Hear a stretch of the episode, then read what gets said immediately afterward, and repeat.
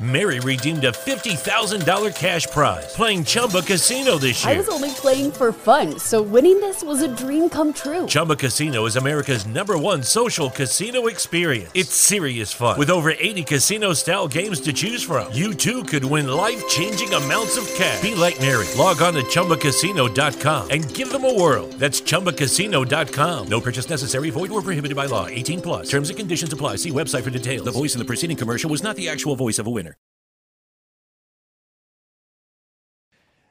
Muito bem, pessoal. Antes de começar aqui o episódio especialíssimo do James Webb aqui do Ciência Sem Fim, um recado muito importante para vocês. Não sei se está todo mundo sabendo, mas a situação ali no, no- em Minas e principalmente na Bahia está muito complicada por causa das chuvas aí das últimas semanas. Então, temos mais de 20 mil pessoas desabrigadas, várias, várias cidades aí que sofreram, várias pessoas tiveram que abandonar suas casas.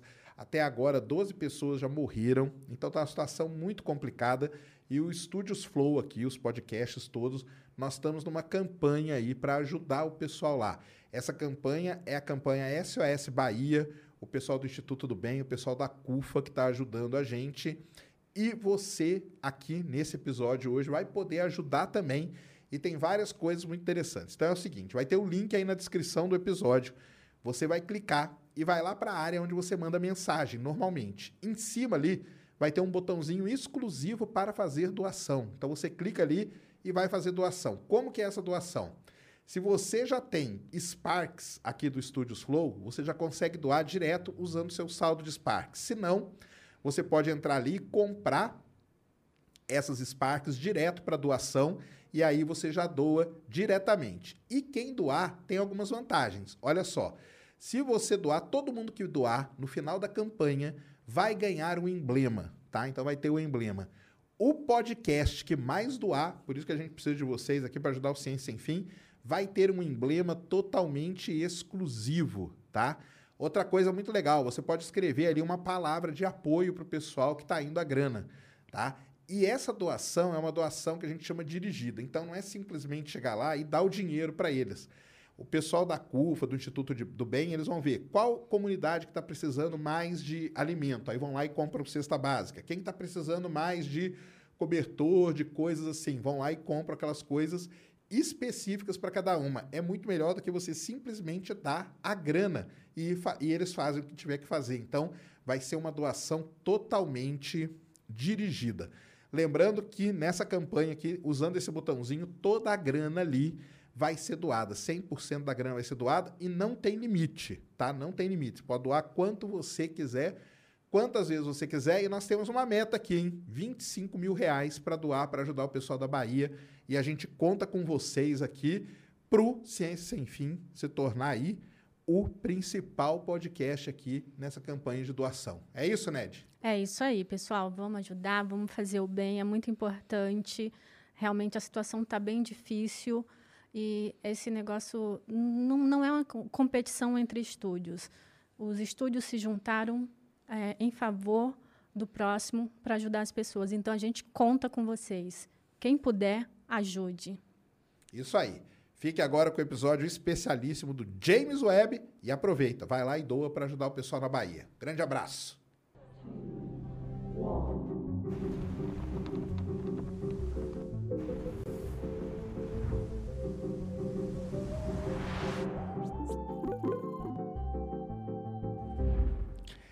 Salve, salve, amigos da ciência em todo mundo!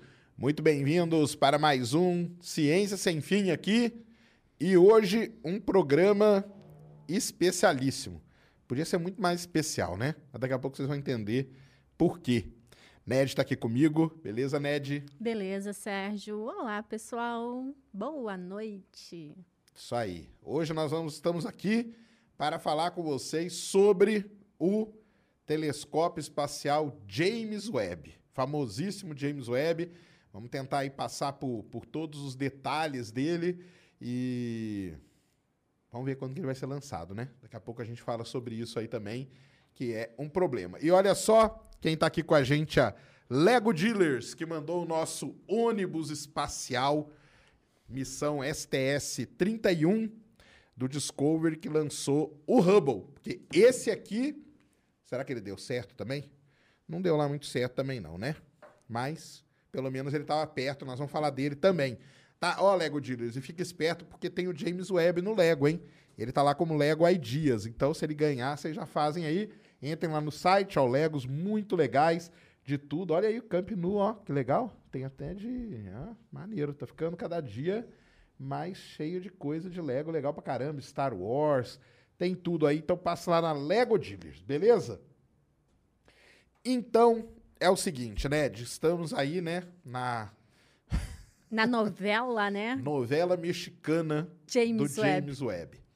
Mas antes para o pessoal ter uma, uma ideia, né? Vamos tentar contar um pouco a história, porque provavelmente muita gente só ouviu falar do James Webb talvez esse ano, né?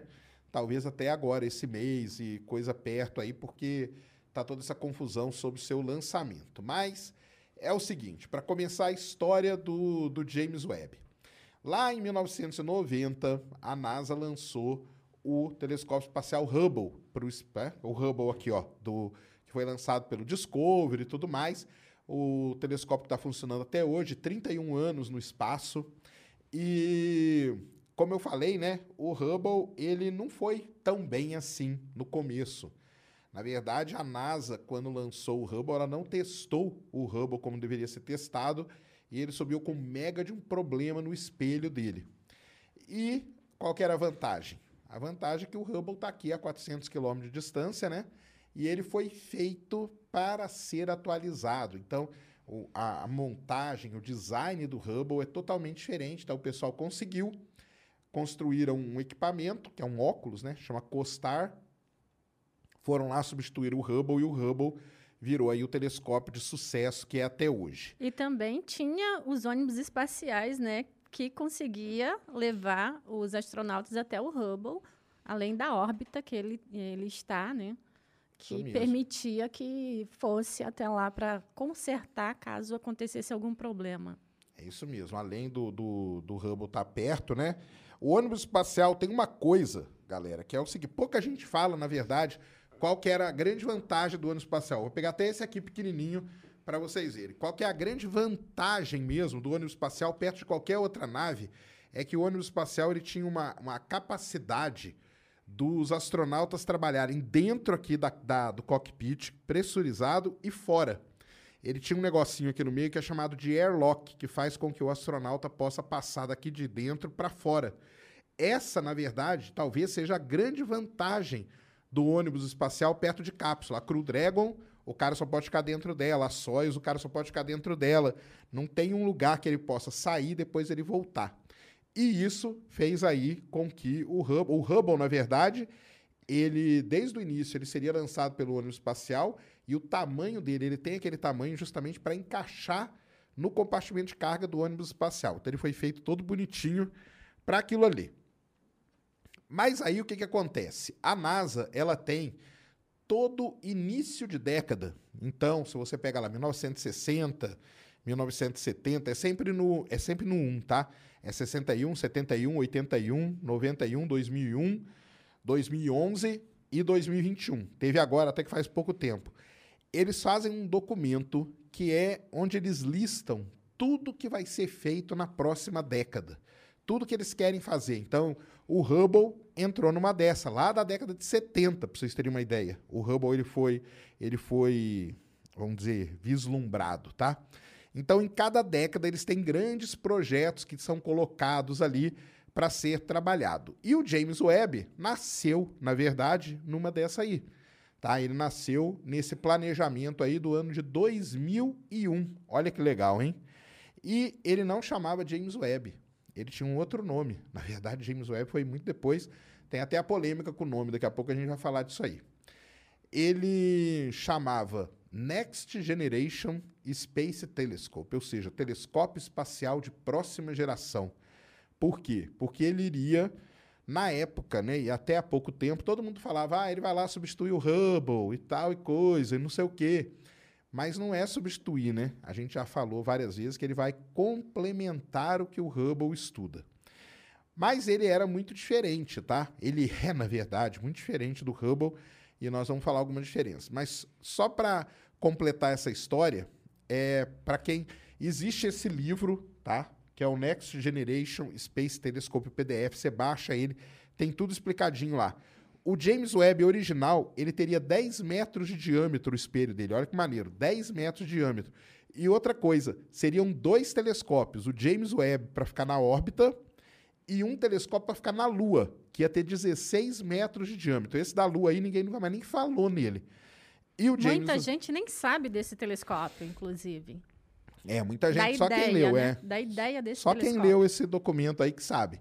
E o, o, James Webb ia ter 10 metros de diâmetro, e aí agora ele tem aí, no final das contas, 6 metros e meio. Então esse é o início da história, vamos dizer assim, do James Webb.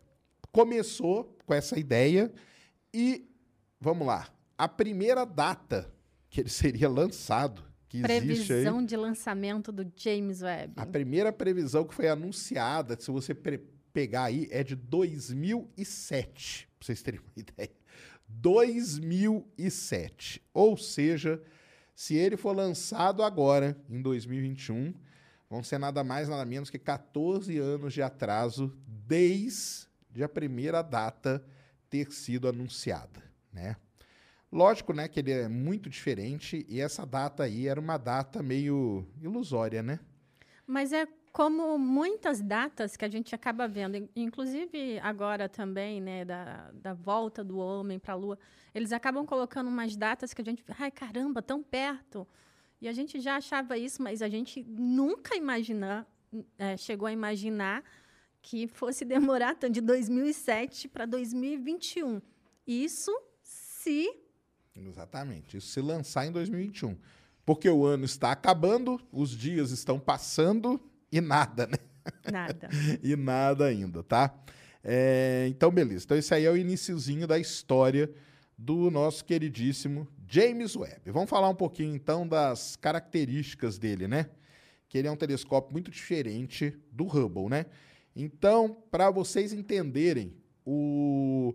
Assim, tá? Toda comparação que nós vamos fazer é com o Hubble, porque o Hubble é o grande, tá? Na verdade, a comparação... É o principal, né? É, é. Na, é, na verdade mesmo, a NASA ela dá, ela dá um nome para quatro, ela chama de Great Observatory. São quatro grandes observatórios, que é o Hubble, o Chandra, o Spitzer e era o Kepler na época. O Kepler aposentou, Isso. que era o que caçava exoplaneta. O Spitzer aposentou, que aí sim, na verdade, o James Webb é o substituto do Spitzer, que eu, nós podemos falar um pouquinho disso também. E o Hubble, o, o Hubble continua, e o Chandra, que é um observatório que observa no raio-x. É um grande descobridor aí de buracos negros, tá? O Inclusive isso, Sérgio, é, quando a gente fala né, com as pessoas com relação a imagens, que eles estão acostumados com as imagens do Hubble, é, isso do Spitzer, é, sim, as imagens serão, lógico que do James Webb melhores, mas mais parecidas com a que o Spitzer fazia. Exatamente. Porque o Hubble, então vamos falar, então assim, vamos nós falar do Hubble porque ele é o maiorzão, mais famoso, né? Mas tenha na cabeça que a comparação mesmo tem que ser o Spitzer. O que é o Spitzer? É um telescópio no infravermelho, ou seja, ele só observa a parte infravermelho do espectro, mas ele era um telescópio que ele tinha 80 centímetros de diâmetro. Que não é na 80 centímetros, tem amador aqui que tem telescópio maior, entendeu? Então, é um telescópio muito pequeno, mas ele serviu para fazer tudo que ele fez. Ele fez grandes descobertas. Por exemplo, ele que caracterizou todos os exoplanetas do sistema Trappist lá. Ele que descobriu as atmosferas, a composição, se tem água ou não. Foi tudo o Spitzer que fez. Mesmo pequeno, ele conseguia fazer muita coisa. É, como a Ned falou, né, as imagens em infravermelho elas não são assim tão, vamos dizer, maravilhosas como a imagem do Hubble, mas tem um motivo isso. O Hubble, como que ele faz? Então, o Hubble ele observa o universo nos comprimentos de onda do ultravioleta, do visível e de um pedacinho do infravermelho. Então, quando ele faz a imagem de uma galáxia, por exemplo, ele não está observando ela só na luz visível. Ele está observando nessas três faixas. E quando você junta essas três imagens, que é assim que o, que o Hubble funciona, a imagem que você tem no final ela é muito linda. Porque ela está pegando detalhes que, por exemplo, o, o, só a luz visível não vê, ou só o infravermelho não vê, ou só o ultravioleta não vê. mas ele destaca coisas que esses comprimentos de onda conseguem ver.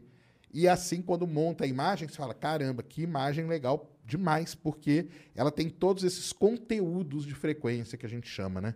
É, e apesar que eu acho muito bonitas as imagens do, no infravermelho, uh, você já viu aquela imagem dos pilares da criação? Isso. Que tem. É, eles colocam até uma do lado da Uma outra, do é. visível com o infravermelho, e tipo, é muito bonito. Você vê muito mais estrelas, né? Porque consegue é, entrar, adentrar na, na poeira e pegar, é, registrar estrelas que no visível você não consegue. Isso mesmo. É. O, cada. Para o pessoal entender, né? Cada conteúdo deste frequência, cada comprimento de onda, ele tem um objetivo, tá, pessoal? Então, você quer observar determinadas coisas, você, é bom você observar na luz visível. Outras, igual a Ned falou, ah, eu tenho lá uma nuvem e eu quero saber o que está acontecendo dentro dela. A luz visível não consegue ver, mas para o infravermelho, aquela nuvem ela é transparente, então a gente consegue ver o que está acontecendo ali dentro. E essa é uma grande vantagem, porque, por exemplo, você quer estudar nascimento de estrela, que as estrelas nascem dentro dessas nuvens, então você tem que observar no infravermelho. Não adianta observar no visível, que você não vai ver nada. Tem que ser no infravermelho, porque é ali no infravermelho que você vai ver o que está acontecendo lá dentro. São imagens bonitas, mas eu tenho certeza que o pessoal vai reclamar quando sair as imagens do James Webb. Certeza absoluta. O que, Ah. que você acha? Com certeza. Principalmente que a gente já conhece o pessoal, mas a gente já deixou avisado. Nem adianta reclamar depois que vocês já estão sabendo, tá? É, o- é certeza que vão reclamar, vão falar: caramba, tantos anos, anos de atraso para essa porcaria dessa De- imagem aí. 10 bilhões de dólares para isso? 10 milhões de dólares, essa porcaria dessa imagem aí que vocês estão mostrando. Mas é porque é uma imagem diferente, tá, pessoal? Diferente. Então, o Hubble é isso. Ele observa no ultravioleta, na luz visível e no infravermelho.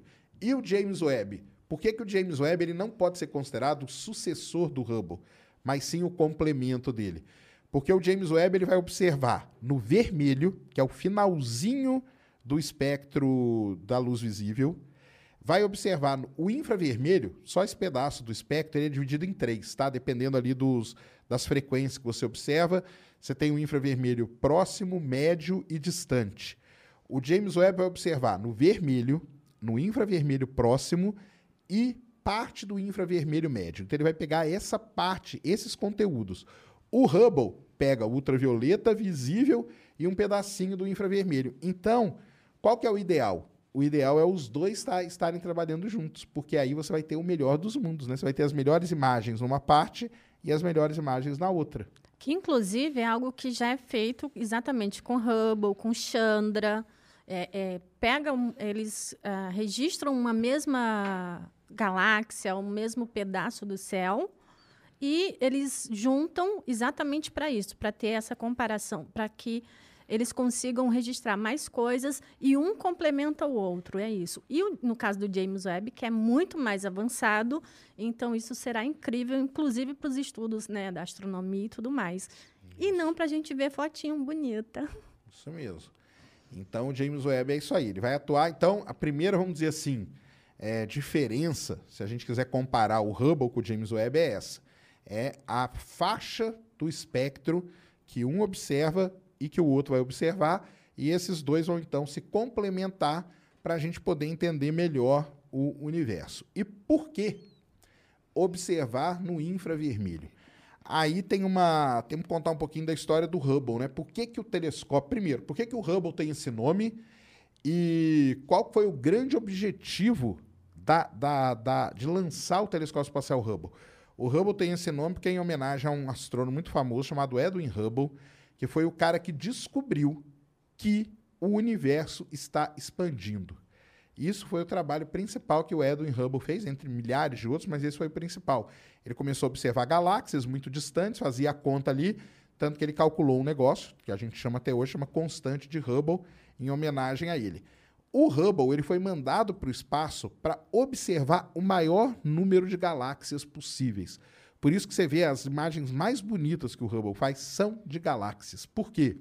Quanto mais galáxia eu observar, melhor eu vou ter definida essa, esse valor da constante de Hubble, ou seja, eu vou entender melhor como que o universo está expandindo. Para isso que o Hubble foi lançado.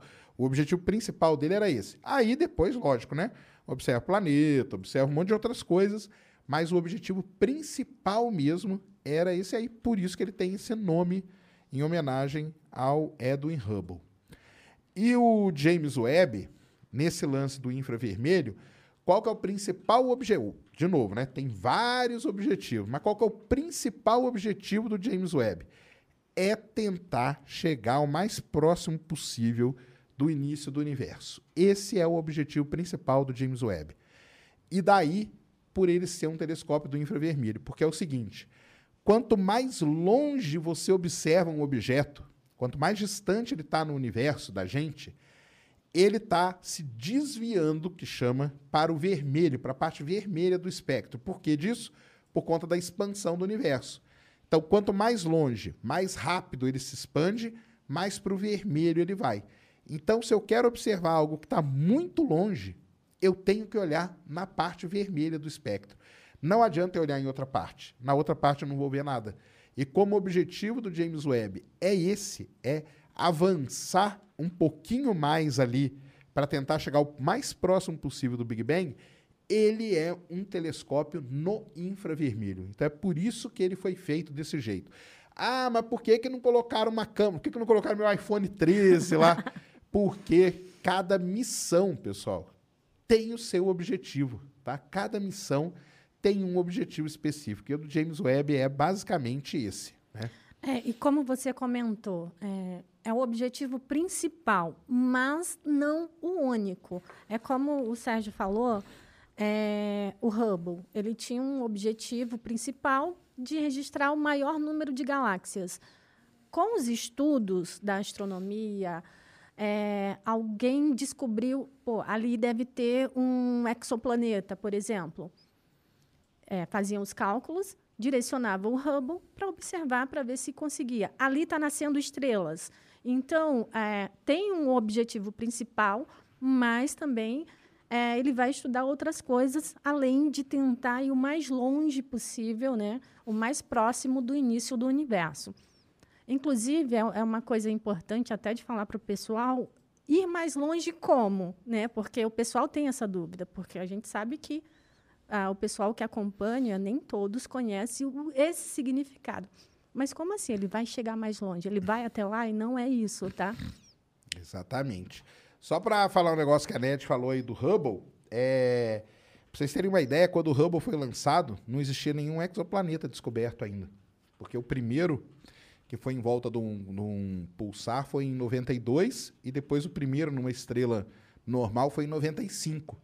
E o Hubble foi lançado em não. Então o Hubble ele foi lançado tanto que hoje ele faz estudo de atmosfera de exoplanetas, mas porque do, no decorrer desses 31 anos, eles foram lá e adaptaram o Hubble para isso, que é o normal de acontecer.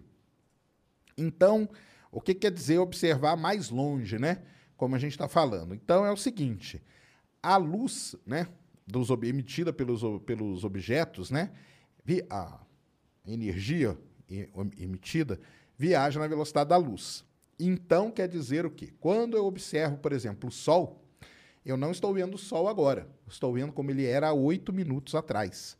Quando eu olho para próxima Centauri, que é a estrela mais próxima do Sol, ela está a 4,2 anos-luz de distância. O que quer dizer isso? Que a luz demorou 4,2 anos para chegar até a gente. Isso de Próxima Centauri eu acho muito legal, porque, tipo, se Próxima Centauri sumisse agora, a gente só ia ver daqui a quatro anos. Isso. Exatamente. Se você tiver um outra, numa outra galáxia que está a 66 milhões de anos luz de distância da nossa, se alguém estiver lá observando a Terra, está vendo a Terra como ela era na época dos dinossauros. Então, o universo é o seguinte: quando você olha para qualquer coisa, você está vendo o passado. É assim que que acontece. E quanto mais para o passado você vai, mais próximo do início do universo você vai. Esse negócio do início do universo é um negócio muito complicado, tá? É, todo dia sai alguma coisa, algum estudo sobre isso. Mas vamos adotar, que é o número aí que o pessoal adota hoje, que o universo nasceu há 13,7 bilhões de anos atrás, tá? Esse é o número. Ah, mas foi 13.5, tá? vamos adotar 13.7. O Hubble, a galáxia mais distante que ele observa hoje, que é a GNZ 11, ela está a 13.2 bilhões de anos luz de distância da Terra. Ou seja, o Hubble ele consegue observar, olha só que legal isso, hein? Uma galáxia que existe ali somente 500 milhões de anos depois do início do universo. Isso aí é muito perto do início do universo, é muito perto, tá? E o James Webb? Qual que é a ideia que o pessoal tem dele? Existe um cálculo que o pessoal faz. Eles querem que o James Webb observe até 13,4 bilhões de anos-luz de distância. Então, eles querem ver se com o James Webb eles ganham 200 milhões de anos a mais na história do universo. E isso é muito interessante porque aí entra alguns dos outros objetivos do James Webb, que é estudar o nascimento das primeiras estrelas e das primeiras galáxias, que elas devem ter nascido nessa época que o James Webb vai observar o universo. Então, isso que é muito legal. É, e o pessoal pergunta muito, tá, mas para que estudar essas galáxias? O que importa isso de estudar essas galáxias? Para quê, né? Por que, que a gente quer saber isso, né? Primeiro porque a gente vive no universo, a gente quer entender o nosso universo, né? Então, o que, onde que a gente é? A gente vive num planeta que está dentro de uma galáxia, que está dentro de um aglomerado e por aí vai. E tem o destino do universo. O que, que vai ser daqui para frente? Como que o universo vai acabar? Quanto tempo vai demorar? Tudo isso. Para que a gente possa entender todo esse funcionamento do universo, a gente tem que entender como que as coisas começaram. E hoje existem grandes dúvidas sobre como que as primeiras estrelas se formaram, aonde que elas se formaram, como que era a condição ali no início do universo, como que as primeiras galáxias surgiram, como que você poderia ter lá no comecinho do universo que você não tinha, né? Você está no começo. Qual, qual que é a ideia intuitiva? Você está no começo, você não tem quase nada. Como que você te, podia ter galáxias se formando, que é um negócio gigantesco? Como se formaram, do que se formaram. Exato. E outra coisa, é importante também para a gente conhecer a nossa própria galáxia, entendeu? Para a gente conhecer a Via Láctea. Estudar outras galáxias é muito importante. Inclusive, as pessoas perguntam: ah, e uma foto da Via Láctea? a gente tem uma noção exatamente estudando outras galáxias. Por quê? Porque a gente está dentro dela. É igual você estar tá dentro da sua casa, como que você vai tirar uma foto da sua casa por fora se você está dentro dela? Basicamente, assim, é isso, para que vocês entendam. Então, é muito importante, sim, estudar essas galáxias. Isso aí. Estudando, nós vamos entender como que é a Via Láctea, que a nossa galáxia se formou, e tudo mais. Então, isso é, é uma grande questão. É aquelas questões fundamentais, né? Como que tudo surgiu, qual é o início de tudo. Então, o James Webb está indo para responder essas perguntas. E para isso, precisa olhar muito longe, muito no início. Aí os pesquisadores sabem, caramba, para eu olhar mais longe do que o Hubble, eu não posso olhar na luz visível, eu tenho que olhar no infravermelho. Então, beleza, vamos construir um telescópio que seja apropriado para ver no infravermelho, e é daí que surgiu toda essa ideia do James Webb. Então, é, uma primeira né, grande diferença é essa aí, que é do comprimento de onda e tudo mais. Segunda grande diferença é o tamanho, né? Então, o Hubble, como a gente falou no comecinho, o espelho dele tem 2,5 metros de diâmetro, tá? É um espelho igual de telescópio que você tem aqui na Terra. Na verdade, na verdade, pessoal, o Hubble é um telescópio muito pequeno, tá? Porque aqui na Terra a gente tem VLT que tem 8 metros, aqueles Keck que tem 10 metros, o Gran Canaris que tem mais de 10 metros. O Hubble, se você colocasse ele aqui na Terra, ele seria considerado um telescópio pequeno, pequeno para médio. Mas qual que é a grande vantagem dele? É que ele está no espaço. E aí no espaço ele está fora da atmosfera e por isso que ele consegue fazer as observações do jeito que ele faz. É, exatamente. É, inclusive, tem uma comparação. Tem, existe até, se vocês procurarem, tem um videozinho de, da comparação tamanho de um homem, tamanho do Hubble e o tamanho do James Webb. É bem enorme. E como o Sérgio comentou, é um espelho. Aí o Sérgio vai falar agora que o James Webb é, teve toda uma tecnologia para poder criar os espelhos dele, né? Exatamente. Então o Hubble é um espelho normal desses aqui porque o Hubble ele tem essa, essa capacidade de a, o principal que ele observa é na luz visível. Então você pega e faz um espelho, dá aquela polida nele, espelho de alumínio, igualzinho tem nos telescópios aqui na Terra, igual, não tem diferença nenhuma. Ah, mas como que ele observa no infravermelho? Porque aí ele tem instrumentos acoplados nele que fazem observação no infravermelho. Mas o espelho dele é um espelho normal, tanto que o Hubble, ele é, tem até um nome, é um telescópio do tipo Hitchenkretchen, que a gente chama, tem o espelho primário, espelho secundário e depois todos os equipamentos atrás dele. Igualzinho um telescópio. Mary redeemed a $50,000 cash prize playing Chumba Casino this year. I was only playing for fun, so winning this was a dream come true. Chumba Casino is America's number one social casino experience. It's serious fun. With over 80 casino style games to choose from, you too could win life changing amounts of cash. Be like Mary. Log on to chumbacasino.com and give them a whirl. That's chumbacasino.com. No purchase necessary, void, or prohibited by law. 18 plus. Terms and conditions apply. See website for details. The voice in the preceding commercial was not the actual voice of a winner. Cópio tradicional que você vê aqui não tem lá muita diferença, a não ser pelo fato de estar no espaço, que é uma vantagem muito grande. O James Webb, não. Como eu falei no começo, quando ele foi concebido, a ideia dele era ter 10 metros de diâmetro. Aí sim, aí nós estamos falando de um telescópio que é o maior que a gente tem na Terra hoje, tem um 10 metros. Baita de um telescópio. Exato. Só que acabou, né? Problemas lá do, do, do projeto e tal, reduziram o espelho dele para 6,5 metros. Já é um telescópio razoável. 6,5 metros, a gente não, já não tem tantos assim aqui na Terra. E aí surge um grande problema, né? Que é como fazer esse espelho. Porque aí não dá para você fazer igual o Hubble, tá? É, primeiro, porque não tem onde levar ele. Por que, que não tem onde levar ele? Porque os ônibus espaciais, infelizmente, aposentaram. E não teria como levar, mesmo porque, não, primeiro, não caberia dentro do ônibus. E... Esse compartimento de carga dele só cabe o Hubble. E, Sérgio, e assim, e não tem como voltar os ônibus espaciais, que é uma, é uma, é uma das perguntas que as pessoas sempre fazem. Tá, mas não dá para voltar os ônibus espaciais para lançar essas missões? Não. Exatamente. Não tem como se ressuscitar, infelizmente. E no caso do James Webb também não ia adiantar muito, porque esse compartimento de carga aqui do ônibus espacial, ele só cabe os dois metros e meio do Hubble. Mais que isso, ele não cabe. Então, o que, que o pessoal falou? Bem, nós vamos ter que bolar uma outra maneira de fazer espelho. Aí, ainda bem que aqui na Terra a gente já sabia como fazer isso. Então, se você vê a imagem do James Webb, ele não é um espelho único, não é um, um vidro único. E, na verdade, isso aí é uma vantagem muito grande, que um grande problema do Hubble, como eu falei lá no começo, foi que ele era um vidro único. Então, por exemplo, deu pau naquele vidro, igual deu mesmo de verdade, é tudo, ferrou tudo, porque era só um vidro, era só um espelho e mais nada. O James Webb ele é constituído de 18, 18, acho que são 18, né? 18 segmentos hexagonais, tá? E aí o pessoal vai falar, por que hexagonal? Por que, que não é circular? Por que, que não é quadrado? Porque o hexágono, pessoal, é uma figura muito interessante da geometria, tá?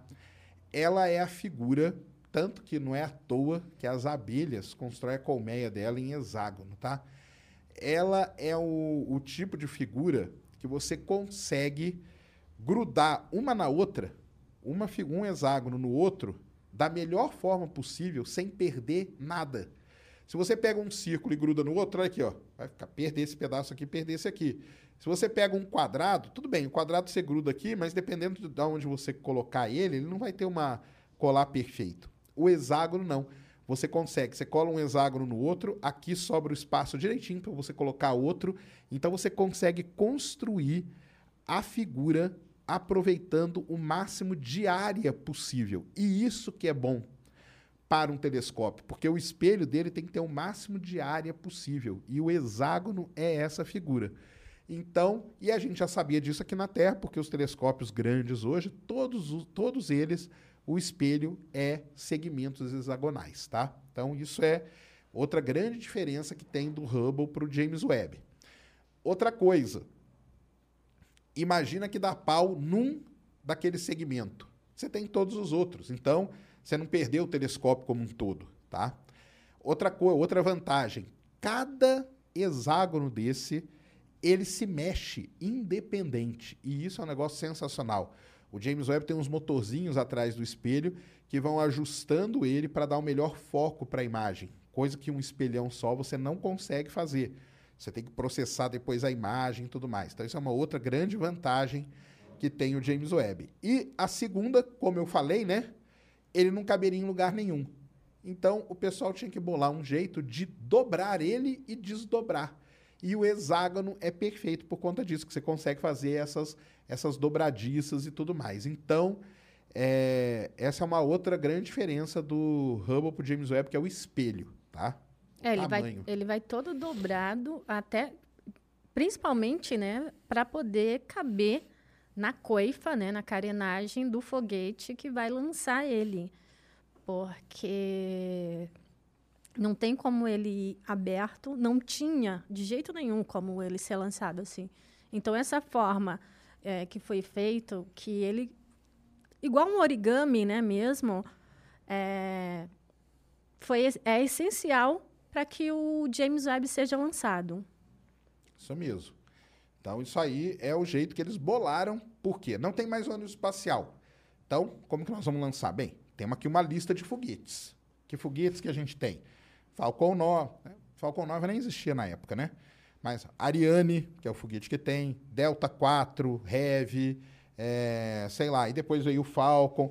Tanto que até uma coisa muito engraçada, né? E o pessoal fica meio revoltado. Por que, que não lança o James Webb no Falcon 9, cara? Falcon 9 tá aí, no o Elon Falcon Musk Heavy, é, né? é no Falcon Heavy. O pessoal fica revoltado mesmo. O Elon Musk quer resolver tudo isso. Tem um motivo, pessoal. E o motivo é simplesmente o volume de carga.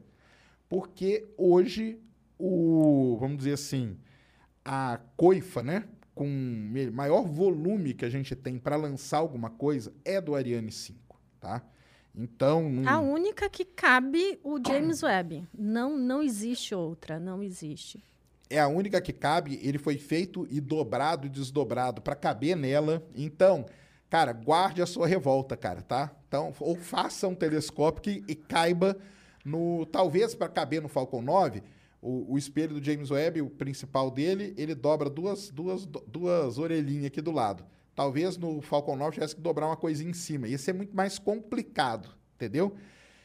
E daqui a pouco nós vamos falar, o grande problema do James Webb, esse atraso todo que está tendo, não é do foguete, tá? Tá uma pequena parte que é do foguete, mas não é. O foguete não tem nada a ver com isso, então é, fiquem tranquilos aí. Bem, tem uma outra coisa do espelho. Se alguém já viu o espelho do James... Nossa, agora que eu vi meu ônibus espacial, ficou meio capengão aqui. o... Se alguém já viu o espelho do James Webb, você vai ver que o espelho dele é dourado. Parece que é um espelho feito de ouro, né? Parece não, ele é feito de ouro, tá? E por que, que ele é feito de ouro? Então vamos lá. O espelho do, do James Webb ele é feito de berílio, que é um material, que é um material que seria, no caso do Hubble, é o alumínio. No caso do James Webb é o berílio, que é um material muito melhor que o alumínio para você fazer um espelho. E aí eles cobriram o espelho com uma fina película de ouro. Por que, que eles fizeram isso? Aí vamos voltar no objetivo dele. Qual era o objetivo dele? Observar no infravermelho. E o ouro é o melhor metal que a gente tem para refletir a luz infravermelha. Então, não é que ele é dourado para a NASA estar tá ostentando, não é que ele é dourado porque é bonito que por, ele é dourado. Por isso que ficou caro, de ouro. É, não é porque é de ouro que ficou 10 bilhões de dólares, não é isso. O ouro está ali porque o ouro é o melhor metal para refletir o infravermelho. Como ele é um telescópio no infravermelho, então colocaram aquela fina, é uma fina camadinha de ouro nele que dá aquele charme que fica bonitão mesmo, aquele 18 segmentos ali dourados do James Webb. Então, essa é a questão do espelho dele, tá? O funcionamento dele é bem parecido com o Hubble. Ele tem um espelho primário, que é esses 18 segmentos. Depois ele abre uma haste assim, na ponta tem um espelho secundário, que também é de ouro. Então a luz vai bater no espelho primário, vai bater no secundário e vai entrar num buraco que ele tem no meio. Quando você vê o espelho do James Webb, você vai ver que ele tem os segmentos aqui, no meio tem um buraco. O que é aquele buraco ali? É onde a luz vai entrar e ali atrás estão todos os instrumentos do James Webb, que vão fazer a coleta dos dados e depois mandar esses dados aqui para a Terra para os astrônomos trabalharem, tá? Então, Acho que isso aí é o espelho, né? Sim. E esse espelho, eu acho que é uma inovação do James Webb que eu acredito que vai ser usado em futuros telescópios. Ah, com certeza, com certeza. É, a Nete falou um negócio importante, ela falou a palavra correta. O grande problema do James Webb é isso, tá, pessoal? Ele é um negócio muito inovador. Então, até então, ninguém tinha mandado para o espaço, aliás, nem mandou ainda, lembrando, um espelho que fosse feito por segmentos e que fosse dobrado e que fosse né, é, coberto por ouro. Então, o James Webb ele vai tendo várias inovações e é isso que começa. Se você pegar a história desde o início do James Webb, tudo isso começa a criar pequenos atrasos no cronograma dele, tá? Então, vamos lá fazer o espelho dele. Pô, legal, cara. Ah, fácil, né? Fácil nada. Deu problema na hora de fazer o espelho deu problema nesses motorzinhos, deu problema na hora de cobrir, deu problema na hora de cortar, deu problema na hora de colocar, porque ninguém podia encostar a mão, era tudo uns robôs que faziam a, a colocar a estrutura, porque ele foi colocado numa estrutura. Pô, eu lembro disso aí há muito tempo. Eu lembro quando saiu na NASA assim, o primeiro segmento do espelho do James Webb é colocado no lugar. Eu falei, caramba, agora vai, não sei o quê. E estamos aí até hoje, né? É. Então, é, esse é o gran, uma, a grande questão do James Webb. Ele é a NASA. Pode xingar a NASA aí à vontade, cara. Tem problema não. Mas os caras, eles apostaram em grandes inovações e grandes coisas que estão sendo feitas pela primeira vez já para mandar para o espaço. Então, o James Webb é isso. Só que isso vai acarretando atrasos no cronograma. Na hora que você soma tudo isso, dá esses 14 anos aí que nós estamos. E por mais que a gente fique triste, chateado desses atrasos e tudo mais, é, é melhor atrasar do que subir e dar algum problema. Como a gente comentou no início, é, depois que o James Webb for lançado, não tem como consertar. Se der um problema, acabou. Isso aí. É, aí a gente pode falar de uma outra diferença né, entre o Hubble e o James Webb. Aliás, duas, né? Uma é no, no design dele. Então, assim, como eu falei, né, o Hubble ele era, ele foi, foi feito para ser atualizado ao longo dos anos. Então, o telescópio está ali no espaço, os caras vêm aqui, opa, desenvolvi um novo instrumento. Coloca esse instrumento no ônibus espacial, sobe ele e é como se fosse uma geladeira, tá, pessoal? É uma geladeira mesmo. O cara abria ali, tirava o velho, colocava o novo e fim de papo, estava atualizado. O James Webb não foi feito nessa concepção. Primeira coisa é essa. Não, ah, não foi. Ele não foi feito nessa ou concepção. Vai ou racha. É. Não tem meio termo. Ah, são aqueles instrumentos ali e tudo mais. Aí você pode até discutir se esses instrumentos já estão um pouco defasados por conta desse atraso todo e tal. Pode ter essa discussão. Tá? Ah, é até válido falar disso aí um pouco, porque sim, os instrumentos estão prontos há muito tempo e o, o telescópio não. Então, lógico que hoje, se a gente fosse fazer hoje, o instrumento seria um pouco melhor do que aqueles que vão subir no final das contas, tá? Mas aí entra uma das principais diferenças entre os dois, né? O Hubble ele está aqui numa órbita próxima da Terra, a cerca de 400 quilômetros de altura. Então, por isso que o ônibus espacial subia lá, fazia as missões e tudo mais. O James Webb não.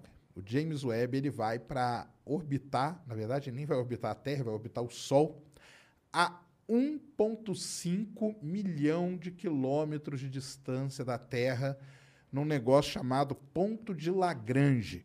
E aí que tem toda uma confusão, né? O que, que é esse ponto de Lagrange aí que o pessoal fala?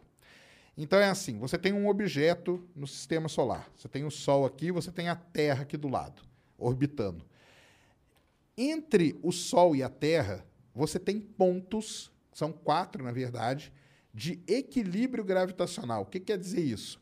Quer dizer que se eu soltar alguma coisa nesse um desses pontos, essa coisa que eu soltar, pode ser um satélite, um foguete, o que for a pessoa, ela vai ficar orbitando aquele ponto ali e orbitando o Sol. Então, ele vai orbitando aquele ponto e, junto com a Terra, ele vai orbitando o Sol. Então, você vê as animações, ele vai fazendo tipo uma, uma espiral, assim. No final das contas, ele faz tudo uma espiral, tá? É, Esses pontos, eles ficam mais ou menos 1,5 milhão de quilômetros. Porque se você pegar a Terra e o Sol, fizer a decomposição de forças ali gravitacionais e tudo, fazer toda aquela contaiada que o pessoal da física faz, você vai chegar nessa distância. É só isso, tá? Ponto de Lagrange é isso, que foi esse cara aí, que era um matemático que descobriu, o Lagrange que descobriu esses pontos aí. Então, o James Webb vai para um desses pontos, chamado L2. Por que, que ele vai para esse ponto? Porque esse ponto ele é um ponto que vai estar tá longe o suficiente da Terra, da Lua e do Sol, tá? E daqui a pouco nós vamos falar o porquê disso. Mas nessa órbita, a 1,5 milhão de quilômetros, nem se eu tivesse ônibus espacial daria para ir lá arrumar. Não tem como você mandar uma son um alguém, um astronauta a essa distância para arrumar o telescópio, tá? Isso aí é importante falar pro pessoal, né? Sim, exatamente. É, porque o pessoal ainda tem. É, como a gente meio que está comparando com o Hubble, o pessoal ainda tem isso de que, ah, mas é só ir lá e consertar. Não tem como. Infelizmente, não tem como. Por isso, esses atrasos, essas demoras, por mais que. Gente, muito tempo, eu sei. Mas precisa ser perfeito. Porque se não for perfeito, é, qualquer erro, qualquer problema são 10 bilhões de dólares jogado no espaço. Simples assim. Exatamente. Ah, eu lembrei, né? A gente está comparando com o Hubble, mas lembra que a gente falou que tinha que comparar com o Spitzer? O Spitzer foi um telescópio que ficou nesse ponto de Lagrange. Por quê? Porque ele era infravermelho também. Sim. Então você tem que ficar ali, naquela distância ali. Então é isso. Então não tem. É assim: se tiver uma coisa que não está direito com o James Webb, ele não sobe por conta disso aí. Ele vai para um lugar muito longe, não tem como ir lá arrumar, não tem como voltar. Outra coisa que o pessoal fala, né? Tem um outro reserva? Não tem, pessoal. É só um que eles é, fizeram. Exatamente. É 10 bilhões. Os caras não têm 20 bilhões para jogar e fazer, ficar fazendo telescópio, entendeu? Não, e isso, 10 bilhões, porque ele foi aumentando ao longo desses anos e desses atrasos, tá? Então, é, é um dinheiro. A, a gente fala da NASA mas tem parcerias com outras agências também, tá? O James Webb não é um telescópio exclusivo Exato. da NASA. Na verdade, quando ele foi planejado lá no início, a NASA até falou que ela não teria condição de fazer, que ela só faria com parceria. Então tem parceria com a ESA, com a Agência Espacial Europeia, e parceria com a Agência Espacial Canadense também. São os três.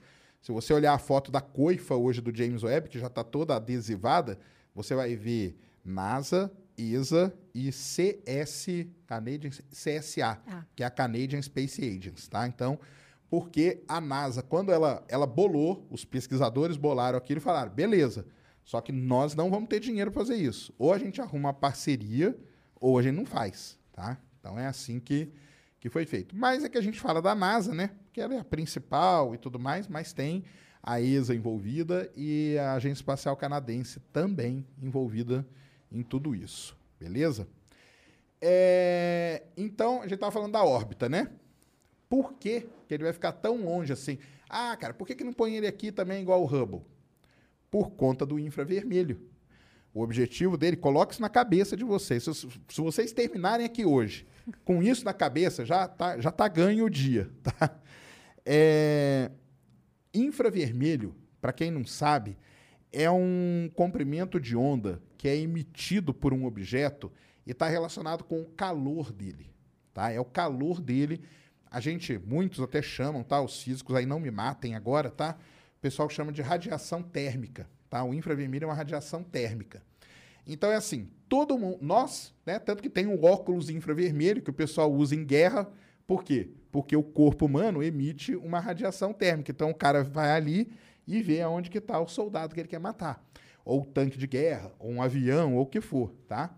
E os objetos do universo, óbvio, né? Eles emitem radiação na luz visível, ultravioleta e no infravermelho, que é uma radiação térmica. Se é uma radiação térmica, você não pode ter um objeto muito quente próximo do seu telescópio, porque senão o que, que vai acontecer? Você vai criar um ruído. E aí, na hora que vier a imagem, você não sabe se aquilo ali que você está vendo é o objeto mesmo ou é um ruído criado por quem? Sol, Terra e Lua. Inclusive, isso que você está comentando é importante explicar, porque você está falando que não emite é, radiação, que não emite calor. Mas a Lua, a Terra, eles refletem, né? Então, sim, tem, e isso pode afetar. Então, o ponto de Lagrange 2, onde vai ficar o James Webb, é, é um ponto onde ele não vai é, sofrer nenhuma alteração devido ao nosso planeta, ao nosso satélite natural e à nossa estrela. Exatamente. Por isso que foi escolhido esse ponto por conta disso. Então, é aquele negócio que, que nós falamos né, no começo. Você desenvolve uma, uma missão e aquela missão tem objetivos. De acordo com os objetivos que ela tem, aí você vai vendo o que, você tem que fazer e adaptar tudo para aqueles objetivos. Então, esse é o ponto do James Webb, tá? Ele vai observar no infravermelho, então ele tem que ficar longe, não pode ficar perto nem do Sol, nem da Terra, nem da Lua, porque senão isso vai causar ruído e aí você não vai saber, vai perder toda a imagem. Lembrando, nós estamos querendo ver coisa que está muito, muito longe que é muito difícil de ver. Já é difícil de ver normalmente. Imagina se você coloca um ruído em cima daquilo ainda. Então, essa é o grande tchan aí do James Webb ficar nesse ponto. Então, por isso, cara, que não venha falar aí, ah, por que, que não coloca aqui, muito mais perto, né? A gente podia ir lá e, e trazer ele de volta, porque não é esse o objetivo dele, tá? É só isso, tá? É bem simples, na verdade. É, e também vai observar perto, né? Porque também o James Webb, ele também vai, vai estudar uh, observar o sistema solar também, tá, pessoal? A gente está falando muito é, das galáxias, das primeiras, entre aspas, das primeiras galáxias, né? Uh, das mais distantes, tentar o máximo possível e mais longe possível, mas como a gente falou, esse é o objetivo principal, mas também ele vai estudar o sistema solar. Isso aí. É, ele vai, é, ele vai fazer vários outros, já que já está lá, né? Vamos fazer vários estudos com ele. Então ele vai observar os planetas do sistema solar, que é muito legal. Você vê, por exemplo, Júpiter, Saturno, Urano, Netuno. O Hubble ele tem um programa que chama Outer Planet Atmosphere Legacy. Ele estuda a atmosfera dos planetas externos do sistema solar, que é Júpiter, Saturno, Urano e Netuno. Ele faz observações direto desses objetos o James Webb vai poder fazer no infravermelho, e isso vai ajudar a estudar. Júpiter no infravermelho, você realça algumas coisas ali que você não vê em outro comprimento de onda. Então, ele vai fazer isso. Outra coisa que ele vai estudar legal, um, um objeto chamado anã marrom, que é um tipo de objeto que ele fica ali entre planeta e estrela, mas a melhor maneira de observar uma anã marrom é no infravermelho. Tanto que as, as maiores descobertas de anã marrom que tem é do Spitzer. Ele que descobriu muito por causa disso. Outra coisa que ele vai observar: exoplaneta. Ele não vai observar o exoplaneta, ele não está indo para isso, tá? Isso é uma coisa bem importante. E outra coisa, ele não vai descobrir exoplaneta também. Ele vai estudar a atmosfera dos exoplanetas, igualzinho o Hubble faz, tá? Por quê? É o seguinte, quando o planeta, então, descobriu um planeta que passa na frente da estrela. Esse, a gente já tem esses planetas. Será que esse planeta tem atmosfera ou não? A gente não sabe. Então você pega o James Webb e aponta para ele. O que, que acontece? Quando a luz da estrela, vamos supor que ele tenha atmosfera, quando a luz da estrela passa pela atmosfera, ela é decomposta. E o comprimento de onda principal que ela é decomposta é o infravermelho. E aí, por isso que o Hubble conseguiu detectar algumas, porque ele tem uma partezinha ali, o Spitzer muitas e o James Webb a gente espera que detecte muitas. E se vocês lerem aí em tudo que está sendo falado do James Webb, uma das coisas muito legais é o seguinte: ele vai poder, quem sabe ele possa descobrir pela primeira vez o que a gente chama de uma bioassinatura, que é um tipo de gás presente na atmosfera de um exoplaneta gerado por algum tipo de vida naquele planeta. Então, existe uma aposta muito grande nisso. Então, não vai descobrir exoplaneta e nem vai observar. Ele vai observar a atmosfera, vai detectar a atmosfera. Então, isso aí é muito importante. Fora isso, é, sistema solar, galáxias, nascimento de estrelas e boa parte dos estudos que o Hubble faz também ali, lente gravitacional, aglomerados de galáxias, tudo isso ele vai fazer de tudo, tá? Ele vai fazer de tudo porque, lógico, né? 10 bilhões no espaço, você não vai. Aproveitar cada, Inclusive, isso de exoplanetas tem, já existe alguns, principalmente os que foram descobertos em zona, zonas habitáveis, que uma lista de alguns prováveis que serão estudados exatamente a atmosfera, para ver se tem atmosfera, procurar bioassinaturas é, desses exoplanetas. Então, isso é muito importante, sabe? É, na verdade, essa lista já tem, né? Tem. Existe essa lista. E sempre quando se descobre um exoplaneta numa zona habitável, que ele tem um tamanho legal e tudo mais de observar, o pessoal já, opa, guarda esse aqui para o James Webb um dia observar ele, porque pode ser um candidato a ter uma atmosfera, e isso é muito interessante do, do James Webb. Então tem uma lista de coisas que ele, que ele vai fazer, tá? Uma lista de coisas que ele vai fazer que desde o início do universo até o o pessoal tem um, o pessoal coloca um título nas coisas que é assim, de Dark Ages, que é essa essa região do universo aí que a gente vai estudar, a gente chama de era da escuridão, né? Porque não tinha tinha pouquinha estrela, pouca galáxia. Então eles falam assim, from Dark Ages to é, Extraterrestrial Life. Essa é a, é a manchete que o pessoal coloca do James Webb, que é muito legal, tá? É, então é isso aí, né? Falamos o quê? Já da órbita, falamos do espelho. Ah! E aí entra, talvez, a principal coisa de todas do James Webb. Ah, o espelho não é o principal? É, mas o espelho, cara, você faz todo dia, tá? Você brincar aí, o pessoal faz. O James Webb, para ele poder garantir que ele trabalhe no infravermelho de forma eficiente, é um telescópio que precisa estar muito frio. Muito frio. Porque, lembrando, o equipamento, o instrumento que vai estar ali acoplado nele não pode dar ruído, nada pode dar ruído. Então ele tem que estar muito frio. Para vocês terem uma ideia, ele vai atuar. Existe o zero absoluto, que é o zero Kelvin. O James Webb ele vai atuar em 40 Kelvin, ou seja, só 40 graus acima do zero absoluto. Isso é muito frio. Tá? As câmeras e tudo mais deles são feitas, tanto que o pessoal chama The Coolest Camera of the Universe, tá? Que é um, um, trocadilho, porque cool em inglês pode ser legal e pode ser frio, né? Ao mesmo tempo. Então o pessoal faz essa, essa brincadeira. E como que você vai fazer para o James Webb ficar frio desse jeito? Que ele continue nessa temperatura, né?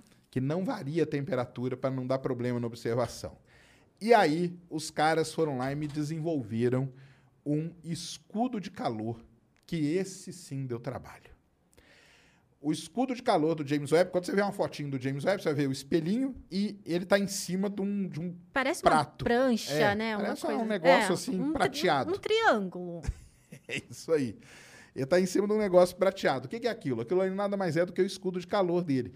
Para vocês terem uma ideia de dimensão, já que a gente está falando, né? Aquele escudo tem o tamanho de uma quadra de tênis, tá? Então imagina uma quadra de tênis. O James Webb caberia na quadra de tênis, o escudo dele, olha o tamanho que ele é, com um espelhão de 6 metros e meio de diâmetro. Aí você começa a ter uma ideia do tamanho que é o observatório, tá?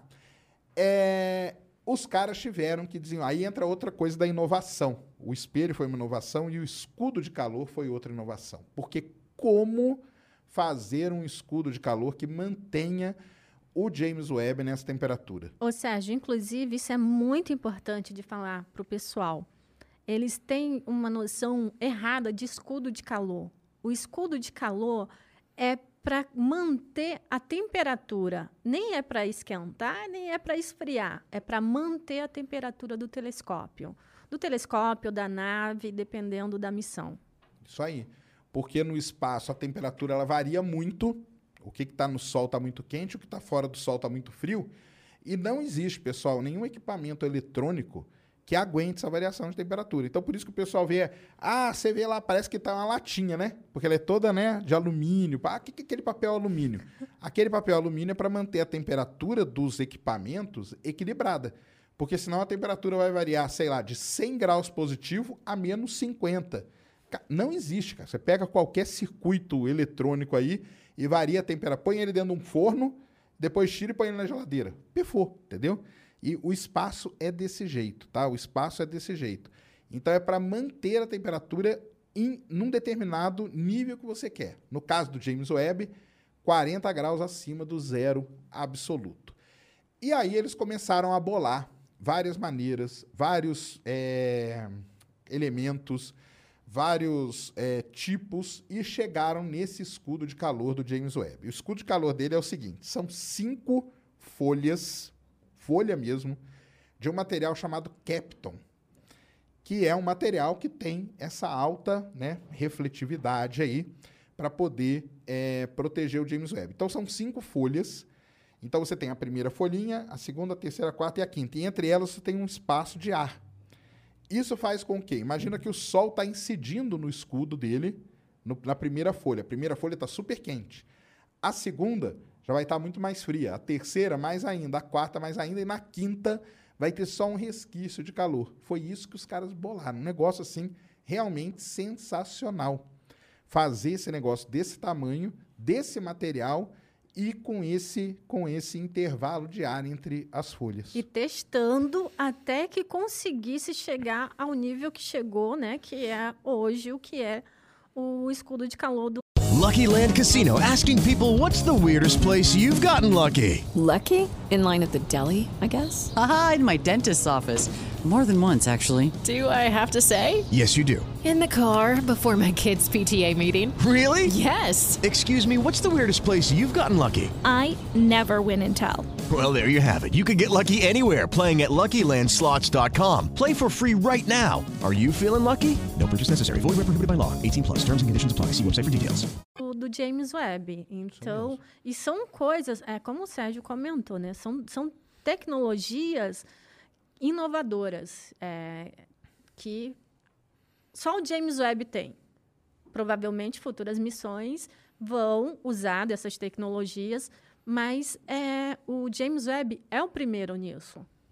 Exatamente. A NASA é aquilo lá, né? A NASA está fazendo várias primeiras coisas e jogando no James Webb, né? O que é uma coisa de coragem assim gigantesca mesmo. É... Então, só para vocês terem uma ideia, o fator de proteção. Imagina que, a, que aquele escudo de calor dele é um creme que você passa de fator de proteção solar. Você passa aí para sair 50, 60. O do James Webb é 1 milhão. Se você pegasse e transformasse isso em fator de proteção solar, seria 1 milhão. Por quê? Para não passar o calor. E aí, várias coisas muito interessantes. A primeira, o escudo de calor dele vai ficar sempre voltado para o Sol. Então ele vai manobrando o telescópio e aquilo, à medida que ele vai orbitando o ponto de Lagrange, o escudo dele sempre voltado aqui para proteger do calor, tá? Então isso é uma coisa assim sensacional. Outra coisa, alguns detalhes assim bem mínimos, mas que tudo isso, tudo isso, daqui a pouco nós vamos falar os vários problemas que deu, tá? Ele tem uma torre, o espelho ele não fica colado no escudo. Por quê? Você aumenta ali, coloca mais um arzinho ali e aí você diminui mais a temperatura. Então tem uma torre que levanta o espelho e deixa ele um pouquinho separado. E então ele vai ficar sempre com o escudo dele voltado aqui para o sol, protegendo os instrumentos do James Webb. E uma coisa só para completar, que talvez o pessoal não saiba, porque quase a gente não vê imagem disso, mas o James Webb é movido à energia solar. Ele tem um painelzinho solar que abre embaixo dele assim, que você vê nas imagens. Pou, poucas vezes você vê isso aí desenhado. O pessoal, quando desenha, nem desenha esse painelzinho. É um painelzinho solar só, porque, na verdade, ele não precisa de tanta energia assim e ele está relativamente perto. Né? Então, um painel pequeno já capta a energia necessária para os instrumentos funcionarem. É, exatamente. E é muito, apesar de não registrar, é muito importante o, o painel solar, né? Porque... Não, é fundamental para a energia para ele. Né? Exatamente, né? porque você viu o Hubble recentemente, deu um problema num. E assim, qualquer probleminha que dê no, no, no painel solar, pronto, já era. Exatamente. O James Webb ele é, é um menino complicado. Meu Muito Deus. Complicado. Qualquer probleminha já era. É, nessa de painel solar, o Hubble, quando ele subiu, quando abriram o Hubble no espaço, que é essa missão aqui, ó, da STS-31, um painel dele não abriu. Então, quando foi a missão de serviço, já foi lá, aproveitou, já vamos trocar o painel solar também, vou colocar um novo. Então, tudo são detalhes, pequenos detalhes que vão contribuindo aí para tudo. Então, é, essa proteção aí é uma coisa inovadora, única, e nós nunca vimos. Então, por exemplo, o, o Hubble, você não vê isso. O Hubble é um telescópio, então não tem proteção ali nenhuma, só a proteção tradicional que o pessoal coloca. É, isso é uma coisa espetacular mesmo do James Webb, tá? Então, bem, basicamente é isso, né? É o espelho, é, é a órbita, é o escudo e tudo assim sendo muito inovador. E aí, o que, que aconteceu? Vamos montar o James Webb, então. Aí o pessoal começou, foi lá, faz, fez o espelho, os segmentos, foi colocando tal, fazia e testava separado primeiro cada uma dessas coisas. Então, fazia o espelho, ia lá e testava. Fazia não sei o que, ia lá e testava.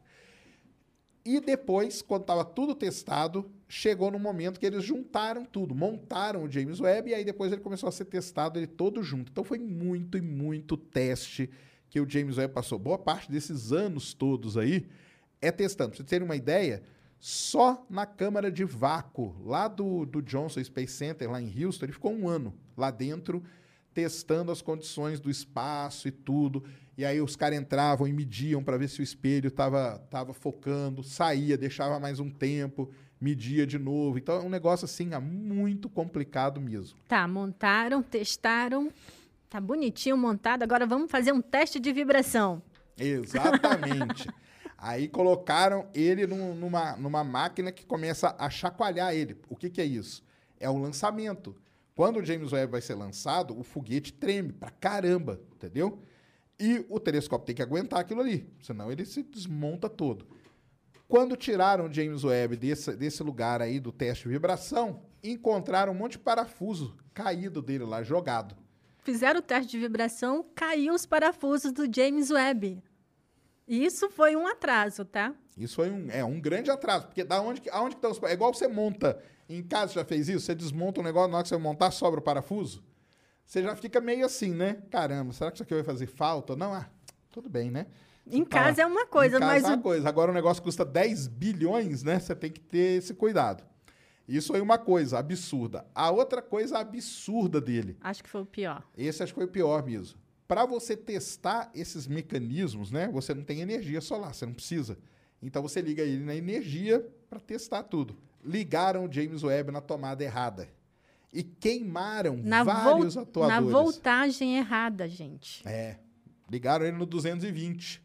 E aí queimou vários, porque tudo ali nele são atuadores que a gente chama, são pequenos motorzinhos que vão funcionando. Na hora que ligou, ligou no 220, queimou vários motores. Só isso que aconteceu.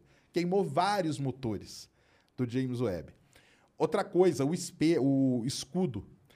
Essa folha é muito fininha. Então ela deu muito problema até eles chegarem nesse negócio. Então eles começavam a abrir a folha, porque a folha ela vai sendo aberta, tá? O, ele vai todo dobradinho. Então ele vai abrir, vai descer aqui, vai começar a abrir aquelas folhas ali do Captain. Quando eles começaram a abrir isso aqui no laboratório, o que, que aconteceu? A folha começou a rasgar. Agora imagina que você manda o telescópio para o espaço. A principal coisa para garantir o funcionamento dele é esse escudo na hora que for abrir, rasga. Acabou. Acabou o telescópio. Pode trazer de volta, jogar ele fora, porque não vai servir para absolutamente nada. E isso foi um grande problema. Então ela começou, rasgava no meio. Aí eles foram lá e viram o que, que era. Tudo, eles tinham que regular essas tensões. Aí é um negócio muito complicado. Aí abriram de novo. Aí no meio ela não rasgava mais. Mas ela rasgava perto da onde abria. Aí foram lá e fizeram tudo de novo. Tá? Aí conseguiram o, essa, esse escudo pelo que eu lembro, assim, ele foi aberto e fechado depois que eles resolveram mais de umas 5, 6 vezes, para garantir que ela não ia dar problema no espaço. Hoje, dizem, né, que ela está super bem testadinha e tudo mais, né? Eu, eu acredito que sim, né? Senão eles nem tinham levado. E, inclusive, esses atrasos, é, como o Sérgio até comentou no início, eles não, é, o pessoal fica xingando o coitado do, do, do foguete. Exato. Nada aqui tem a ver com foguete, tá. pessoal. Tá. É tudo Esses atrasos todos foram problemas com o James Webb. Mas, assim, é, como a gente estava comentando, chega a ser um risco realmente, porque tecnologia inovadora que vai ser testada no espaço. Então, ela tem que ser muito bem testada. Muito. Ah, as pessoas reclamam muito a questão ah, desses atrasos, da novela mexicana, a gente até zoa com isso, né? Mas é necessário. todos esses testes são necessários. Mas esse de ligar o 110 no 220. É, isso aí foi um negócio terrível, né? Terrível mesmo. Aí você pode estar pensando assim, ah, mas por que, que atrasa? Não é só ir lá e refazer? Não, cara, porque isso aí é um, é um mega de um projeto e ele tem, primeiro, tudo muito bem estabelecido, o cronograma dele, então uma etapa aqui depende da outra aqui ter terminado. Se essa aqui atrasou, isso aqui vai para frente, isso vai para frente, vai tudo aqui para frente, entendeu? Outra coisa, você tem pessoas trabalhando ali, essas pessoas precisam ser pagas. Então você planejou lançar, lembra, né? 2007. Então você tinha lá um orçamento para pagar as pessoas trabalharem até 2007. As pessoas, nem estou falando de equipamento nem nada, tiveram que trabalhar 14 anos a mais. Imagina que você monta uma empresa hoje e fala assim: minha empresa vai funcionar um ano. Só que ela acaba funcionando 14. Então, tinha que ter essa grana. Todo, todo o atraso que dava técnico, ou seja, rasgou lá o escudo de calor. O pessoal do James Webb tinha que ir no Congresso americano explicar o que, que tinha acontecido. Porque precisa de mais dinheiro, né? Exatamente, precisa de mais dinheiro. O dinheiro é da NASA. O dinheiro da NASA é um dinheiro público. O dinheiro público tem que ser definido pelo Congresso. Então, o Congresso precisava liberar mais grana para poder ser injetada no James Webb e o pro projeto continuar. Então, esse é o grande problema de tudo isso. E o Congresso, às vezes, não é tão rápido como a gente quer. Às vezes, o pessoal chegava lá, não era uma simples explicação que eles tinham que dar. Eles explicavam, os senadores, os, os congressistas, eles não aceitavam aquilo. Então precisava ir alguém lá, mais parrudo, explicar melhor, lutar, fazer lobby para que a grana entrasse para o James Webb. Eu acho que por eles, eles teriam desistido do James Webb. Eles só não desistiram porque já tinham gasto muito dinheiro. Então seria pior. Ah, já gastamos demais, deixa para lá. É, pior eles fazerem isso do que, tá bom, dá mais um pouquinho para ver se lançam logo esse telescópio. Exato, é, porque foi mais ou menos acontecendo isso, né? É. Eles foram dando de pouquinho em pouquinho. Aí chegou num valor que eles falaram, cara, agora nós já demos 10. Não vai lançar? Não, dá mais um pouco lá para os caras, vão terminar isso aí, né? Virou que, tipo questão de honra, né? É. Virou tipo questão de honra. Então, é, esse lance do, do atraso, né? Que é assim, vamos dizer, a principal coisa do James Webb é o atraso dele, é por conta disso. Qualquer coisa que dava errado você precisava ir no Congresso americano, lutar por dinheiro, o dinheiro entrar e remanejar tudo aquilo. E talvez era um equipamento, talvez era um espelho, talvez era o escudo de calor, algumas coisas ali. E como. Imagina o cara chegando lá no Congresso falando assim: galera, é o seguinte, nós ligamos o James Webb na tomada errada. E aí? O que, que nós vamos fazer? Imagina o congressista falando assim: como que eu vou dar mais dinheiro para você, cara? se você não consegue nem ligar o negócio na tomada certa, cara. Entendeu? Então, isso é um grande, uma grande questão que tem, tá? Quando surgiu isso, tu lembra? A gente achou até que não. É brincadeira. Isso não é verdade. E o pior é que era verdade. Era verdade. Aí, nesse meio tempo também, para explicar desses atrasos, o que, que a NASA fez? Ela resolveu contratar uma auditoria, porque tudo isso aí tinha que ser auditado, tá? Ela resolveu contratar uma auditoria externa. Então a, auditoria externa veio um pessoal externo que não era envolvido. Isso aí foi um negócio muito legal que eles fizeram. Pegaram gente que não era envolvida de jeito nenhum com a NASA, nem com o James Webb, uma coisa externa, foi lá para dentro e auditou tudo. Então vamos lá. O que está dando problema? É isso aqui? Quanto tempo vocês acham que vão resolver? Você acha que é viável ou não?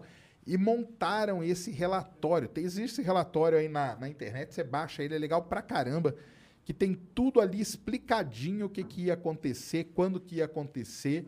Graças a essa auditoria, muita gente fala que foi graças a essa auditoria externa, por uma pressão externa, que fez com que as coisas começassem a andar melhor lá dentro, tá? É, Para quem não sabe, é, o, o James Webb é NASA, né? ESA e o Agência Espacial Canadense, mas ele foi construído por uma empresa chamada Northrop Grumman, que fica lá na Califórnia, em Redondo Beach, na Califórnia. E ele vai ser lançado, olha só, por uma outra empresa chamada Ariane Space, que é a dona do Ariane 5. E quem cuida de toda a região ali é a Agência Espacial Francesa. Então, olha quantas pessoas estão envolvidas em tudo isso, tá? Não é uma pessoa só, não é uma agência Inclusive, só. uma coisa que a gente não comentou, que sempre perguntam, mas por que que vão lançar de Kourou na, na Guiana Francesa? Porque é de lá que são lançados os foguetes Ariane. Exatamente. Isso aí é legal de falar, né? O pessoal acha que o foguete pode ser lançado de qualquer lugar, né? É, exatamente. Por que, que não, é, não é lançar lá do, do Kennedy Space Center? Porque não é assim, pessoal. É isso mesmo. Então, o, o, a, ba, a plataforma né, do Ariane, ela fica em Kourou. Não tem como você não tem uma plataforma do Ariane no Kennedy, outra em Baikonur. E não tem como disso. levar e a não tem plataforma. como, é. Exatamente. Então, ela é lançada daqui, é, vai ser daqui, né? Daqui de, de é daqui porque é mais perto, né? Pelo menos da América do Sul. É por conta disso. O Ariane 5, ele é da Ariane Space e a base de lançamento dele é em Kourou, na Guiana Francesa.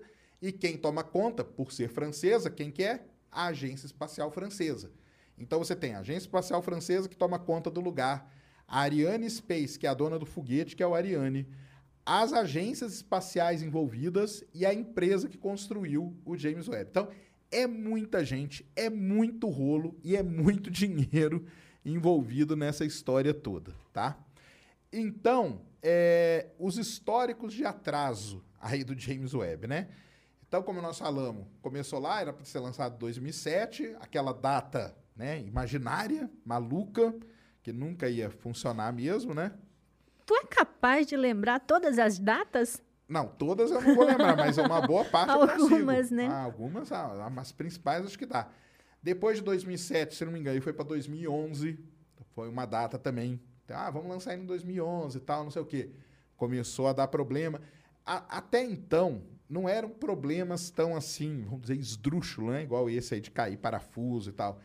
Eram problemas mesmo da inovação técnica do James Webb. Então, os caras pensavam no escudo de um jeito. Não dava, cara. Não dá para abrir isso aqui desse jeito. Ou espelho, né? Não, temos que modificar e fazer isso aqui de outro jeito. Então, até aí começou, eram problemas técnicos mesmo do ponto de vista da inovação.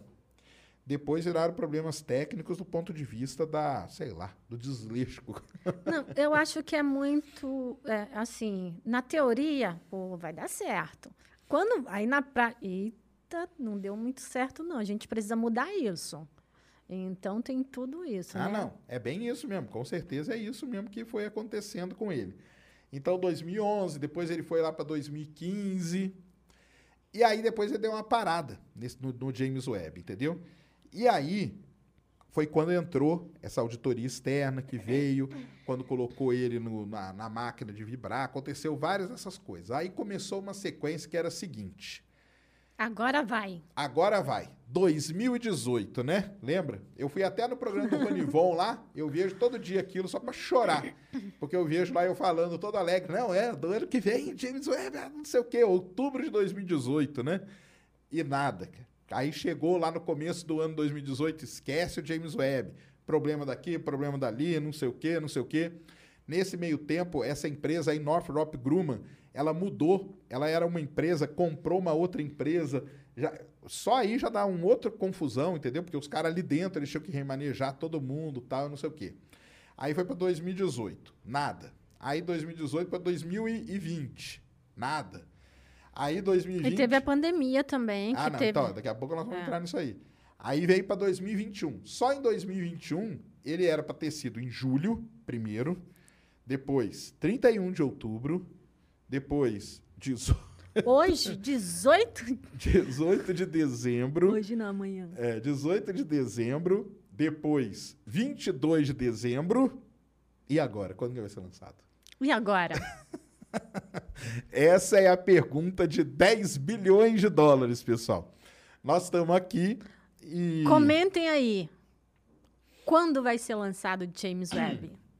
Bolão, bolão É. do lançamento, né? Exatamente. É, o que, que aconteceu? Não, daqui a pouco nós vamos entrar nisso aí. A Ned lembrou uma coisa muito interessante, né?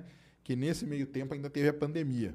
E aí teve que reduzir o número de pessoas trabalhando ali em Redondo Bia, é, Califórnia. Então vocês pegam a história da Califórnia e tal, que vocês vão ver a confusão que deu. Tiveram que reduzir o número de pessoas trabalhando ali. Tudo isso Alguns também ficaram alterou. trabalhando remotamente. Foi Isso. todo. Alguns trabalharam remoto, mas se tinha 30 trabalhando lá, teve que reduzir esse número. Reduziu o número, demora mais um pouco. Então, tudo isso foi levado em consideração nessas revisões que eles foram fazendo para chegar nessa data, tá? Nós estamos aqui no 17 de dezembro, né? Isso. E o James Webb, pelo menos, ele já está lá na Guiana Francesa. Não, viu a festa que a gente fez? Ah, agora vai, chegou na Guiana. Vai ser lançado dia 18, porque vai ser 18, 18. Exatamente. Então, o, o James Webb foi construído, montado. To... Na verdade, é assim, né? Vou explicar para o pessoal. Ele foi construído em várias partes dos Estados Unidos, tá? Então, o escudo de calor foi num lugar, o espelho em outro, os equipamentos, os instrumentos, ele. Ah, instrumento científico. É a coisa mais simples dele, é um instrumento científico. São quatro. Basicamente, são quatro espectrômetros, tá? Que é o quê? Que vai pegar a luz e vai decompor ela nos elementos e tudo mais. E são espectrômetros que atuam no infravermelho. Então você tem o. o é sempre assim: é near, infrared, é, espectro, é, é sempre NIS ou MIS, entendeu? Que é o. Quando você vê o Nzinho junto com o I, é de near infrared, que é o infravermelho próximo. Quando você vê o M junto com I, é de mid infrared, ou seja, infravermelho médio. E ele não atua no distante, então é no, no próximo e no, e no médio. Então, ele tem quatro instrumentos, tá? Câmeras e espectrômetros. Basicamente é isso. Os instrumentos é a parte mais simples do James Webb, tá? O, o problema é todo o resto dele, igual a gente igual a gente comentou aqui. Então ele foi construído em vários locais dos Estados Unidos, tá? O escudo num lugar, o espelho em outro, o espelho secundário em outro, o, a nave, né? Porque ele tem uma nave que vai fazer as manobras, a gente chama de buzz, isso foi construído em outro e ele foi montado finalmente lá na Northrop Grumman, passou pelos testes finais ali e dali ele entrou dentro de um navio muito legal, um navio chamado MN Colibri. Deu até para acompanhar o navio, a viagem dele por aqueles. Tem o Fly Radar, que é de avião, tem um que é de navio que se acompanha, que é muito legal.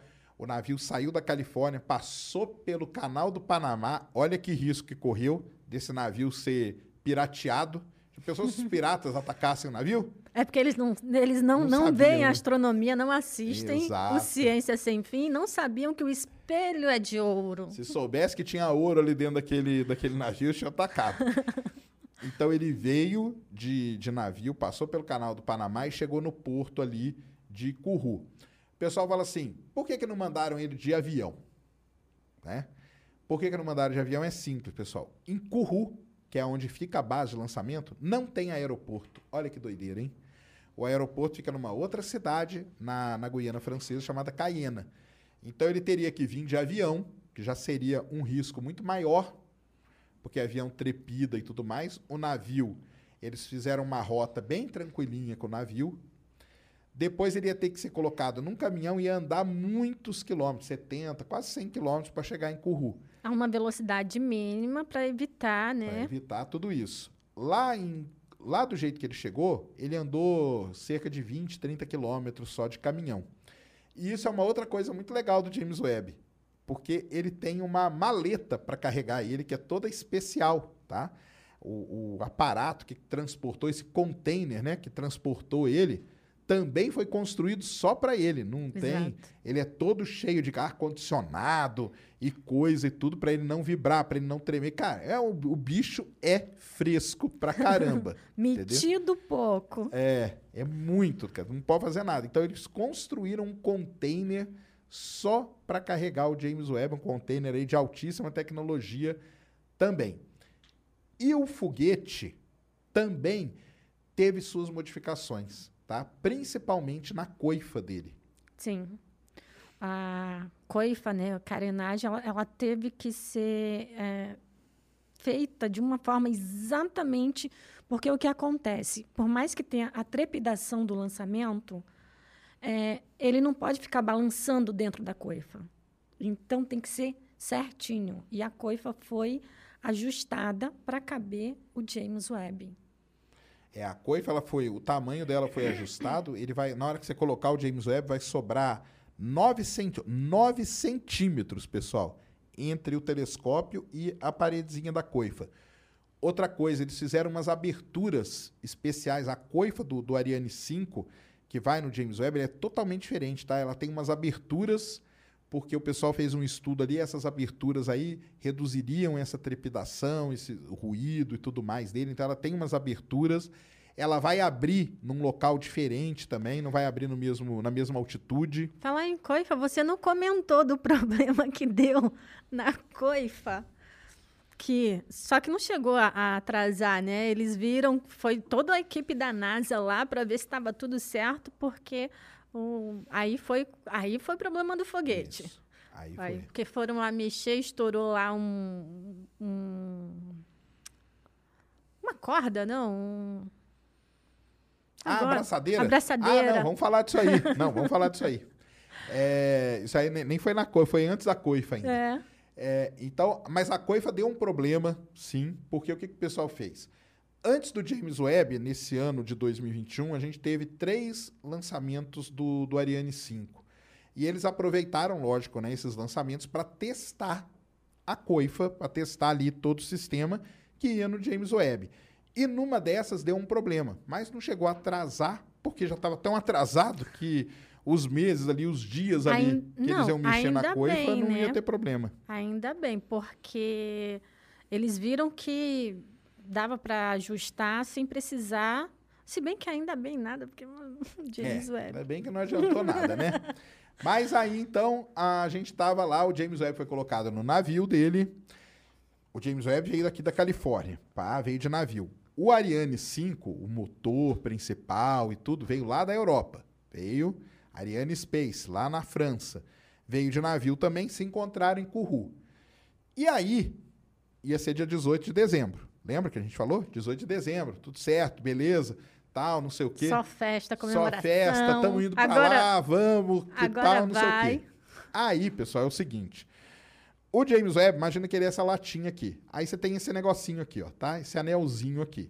Isso você acopla ele no estágio superior do foguete. Quando você lançar, é isso que vai soltar ele para ele ir para o espaço. Aqui tem uma abraçadeira, tá? Bem embaixo do James Webb. Você pega qualquer foto dele e amplia ali, você vê um negócio douradinho que tem ali. Sabe o que aconteceu? Essa abraçadeira simplesmente arrebentou. Enquanto os caras estavam nesse, nesse processo de ajeitar o James Webb para colocar ele no, no estágio superior do, do Ariane 5. E aí, qual que é o problema? Ah, arrebentou ela. Mas no que ela arrebentou, o telescópio todo deu uma chacoalhadinha. Deu uma chacoalhada. E aí, o que você tem que fazer? Para tudo. Vamos ver se não arranhou, se não riscou, se não quebrou. Por quê? Ele foi planejado para sofrer a trepidação do foguete. Mas essa trepidação aqui que arrebentou, ele não foi planejado. Então pode ter danificado alguma coisa. É tipo um estouro, né? Isso. Imagina que você pega um negócio e estoura, aquilo que você estourou vai dar uma mexida. O James Webb não foi planejado para isso. Então, para tudo. Então ia ser dia 18 de dezembro e foi para o dia 22 por conta desse, desse problema que deu. Mas até aí tudo bem, né? Dia 22, né? Tá tudo Oh, tranquilo. Tudo certo. Tudo certo, vamos lá para Guiana, dia 22 de dezembro. Vai dar tempo até de passar o Natal em casa e tal, e não sei o quê. O que que acontece? Chega dia 14. Chega dia 14. Os caras foram estão preparando o James Webb. Então, você pega o James Webb, levantou ele para colocar ele e prender ele no foguete. Tudo que você faz com o James Webb é assim: você faz e testa tudo. Faz outra coisa e testa tudo. Colocaram o James Webb no, no, no estágio superior do Ariane e foram testar a comunicação. Por quê? Vai chegar num momento que as coisas têm que estar se comunicando. Opa, vamos soltar o, o James Webb, solta. Então tem que ter uma comunicação ali. Descobriram o quê? Um problema no cabo de comunicação. Esse é o mais novo problema do James Webb. De todos esses que nós já falamos, esse é o mais um. Esse é o último. É o- Por enquanto. Por enquanto. Até o momento aqui, ele é o último. Aí tem um negócio muito engraçado. Os caras da NASA também, o jeito que eles escrevem é muito foda. O cabo tem 100 metros de comprimento. Em algum lugar tá o problema. Só que a gente não sabe aonde que é. É só procurar nesses 100 metros. 100 metros. Onde está o problema, pronto.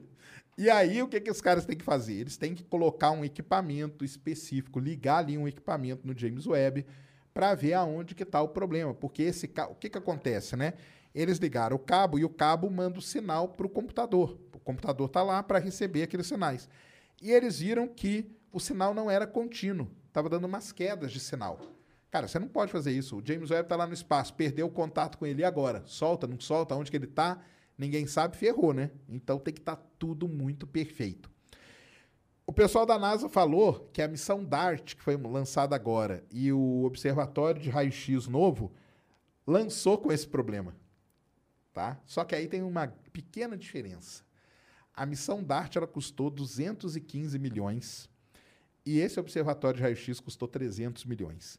Se você somar os dois, não dá nem o ponto 7, porque a gente está arredondando, mas o custo do James Webb até o momento é 9,7 bilhões. bilhões. Essas duas que subiu com esse problema, elas não dão nem o ponto 7, tá? Do, do James Webb ali. É porque, assim, subiu com o problema porque eles viram que, mesmo com esse pequeno problema, é, essas sondas conseguem, sim, se comunicar e tudo mais. Com James Webb, não tem como arriscar de subir assim e dar um pau gigante, como o Sérgio costuma falar, e não receber sinal. Não adianta de nada. Dez, repetindo, 10 bilhões jogado no espaço. É isso aí. O James Webb, o próprio cara da NASA, falou que ele só sobe com tudo perfeito. Só assim que eles vão colocar ele no espaço. Então, é, nesse momento aqui que nós estamos falando para vocês, nós não sabemos a data. A data pode ser dia 24, que é o que está remarcado. Não antes de? É, não antes de 24 de dezembro. Mas pode ser que eles não descubram a tempo o que, que é o problema e tal. E aí começa um outro grande problema. 24 de dezembro. Mary redeemed a $50,000 cash prize playing Chumba Casino this year. I was only playing for fun, so winning this was a dream come true. Chumba Casino is America's number one social casino experience. It's serious fun. With over 80 casino style games to choose from, you too could win life changing amounts of cash. Be like Mary. Log on to chumbacasino.com and give them a whirl. That's chumbacasino.com. No purchase necessary, void, or prohibited by law. 18 plus. Terms and conditions apply. See website for details. The voice in the preceding commercial was not the actual voice of a winner. Véspera de Natal. Lembra que eu falei que a França que toma conta dali, o Quinês que chama, que é a Agência Espacial Francesa. Quem disse que os caras querem trabalhar no dia de Natal? Vocês vão ter que ajustar com ele. Eles não, tipo, eles não, eles não tem nada a ver com o James Webb. Eles só estão ali porque eles têm que tomar conta do range que a gente chama, ou da zona de exclusão, para não entrar nenhum barco, nenhum avião, nenhum helicóptero, nem nada a, o papel deles é esse. Quem disse que esses caras vão querer trabalhar dia de Natal? Entendeu? Então, isso é uma grande questão. Eles têm que ajustar a NASA, a ESA, a Agência Espacial Canadense, a Ariane Space e o CNES. Todo mundo tem que estar de acordo. Vamos lançar na véspera de Natal? Se um cara falar, não, cara, quem disse que eu quero trabalhar na véspera de Natal para vocês? Tô nem aí pra ser James Webb, entendeu? Ou quem disse que eu quero trabalhar no dia de Natal, porque pode ser que eu vá pro dia 25. Exato. Entendeu? Então, assim, a gente não sabe, nem sabe se vai estar pronto até lá. Pode ser um problema, pode ser um problema que fique maior ainda. E se por acaso for um problema maior, quando que ele pode ser lançado? Ou de repente já até confirmou a data, a gente não olhou o, hoje as redes sociais, né? Então, mas é isso. É complicado. E isso que você falou da zona de exclusão, a zona de exclusão, pessoal, é uma área tá, delimitada onde não pode passar carro, uh, navio, avião, para que se lance um foguete. E a gente já teve casos de passar um navio próximo e isso atrasar um lançamento. E como é um lançamento importante como James Webb, pode acontecer. Então, eles precisam tá, é, estar de comum acordo mesmo. Isso mesmo. E o James Webb, a janela de lançamento dele diária é de meia hora, começando sempre às 9h20 da manhã. Então ele só pode ser lançado entre 9h20 e 9h50. Se 9h40 passou um barco lá no meio do mar, parou tudo, cara. Só no dia seguinte, entendeu? Se no dia seguinte passou um avião, só no outro dia. E isso vai até dia 6 de janeiro de 2022, tá? Até 6 de janeiro, o James Webb tem janelas diárias de meia hora, começando às 9h20 da manhã para ser lançado. Se não lançou, o que, que acontece com ele? Aí vai ter que esperar mais um tempo. Aí ele só vai poder ser lançado a partir do dia 13 de janeiro. E por quê? Vamos lembrar lá do ponto de Lagrange. Lembra do ponto de Lagrange que eu falei? Um milhão e meio de quilômetros. Para viajar até lá, o James Webb ele vai passar pela Lua. Ou pelo, pelo menos pela órbita da Lua. Se a Lua estiver muito perto da trajetória dele, ele não pode ser lançado. Porque a Lua tem uma massa considerável, ela pode alterar a trajetória do James Webb, e aí o pessoal vai ter que usar mais combustível do que estavam imaginando para corrigir a órbita dele. E aí, fim de papo também, entendeu? Então não pode. Então, se ele não for lançado até dia 6 de janeiro, Aí é só depois do dia 13 de janeiro que começa de novo uma sequência de datas ali para ele ser lançado, sempre 9h20 da manhã até 9h50 da manhã. Quando que vai ser? Deixem aí, façam o bolão aí de quando que ele vai ser lançado. Tem gente que aposta até que ele nunca vai ser. Tem gente que aposta que só vai ser lançado lá em abril, em março, Não, maio, o... junho. Os piores são que torcem para ele explodir. Exatamente. Tem o não só que tosse, mas tem várias pessoas que falam que já existe uma conspiração. Ah, é verdade. Que na hora que o James Webb subir, ele vai ser explodido no ar. Tá? Já existe isso aí, tá tudo certo já, é. segundo, segundo esse pessoal. Então, é, temos que aguardar. Não sabemos, tá? Infelizmente, nós não sabemos quando que é o dia do lançamento dele. Esperamos que seja logo, né? Porque ninguém aguenta mais essa novela aí. Já está enchendo o saco. Na verdade, a gente acredita nas datas que eles vão colocando, né? Então, é. essa última agora, até o momento, vamos acreditar nessa. Mas, sei lá, sabe? Fica só iludindo a gente. Pô, James Webb, dá um tempo, né? Vai logo, sabe? Exatamente. Caramba. Ah, e umas coisas que nós não falamos, né? Ah, o nome, né? Então, ah, o, é. Hubble o nome do Hubble é em homenagem a um astrônomo, ao Edwin Hubble, famoso e tal. E o James Webb, quem que é esse cara? Porque o pessoal, muita gente fala, pensa que o James Webb é o nome do telescópio, entendeu? Que criaram esse nome do nada. Ó, que nome bonito, James Webb, né? Já ficou um nome, né? Do, do telescópio. Mas não, pessoal, James Webb é o nome de um antigo administrador da NASA, lá da década de 60, 70, tá? um dos primeiros ali a administrar a NASA. E até o nome deu polêmica, tá?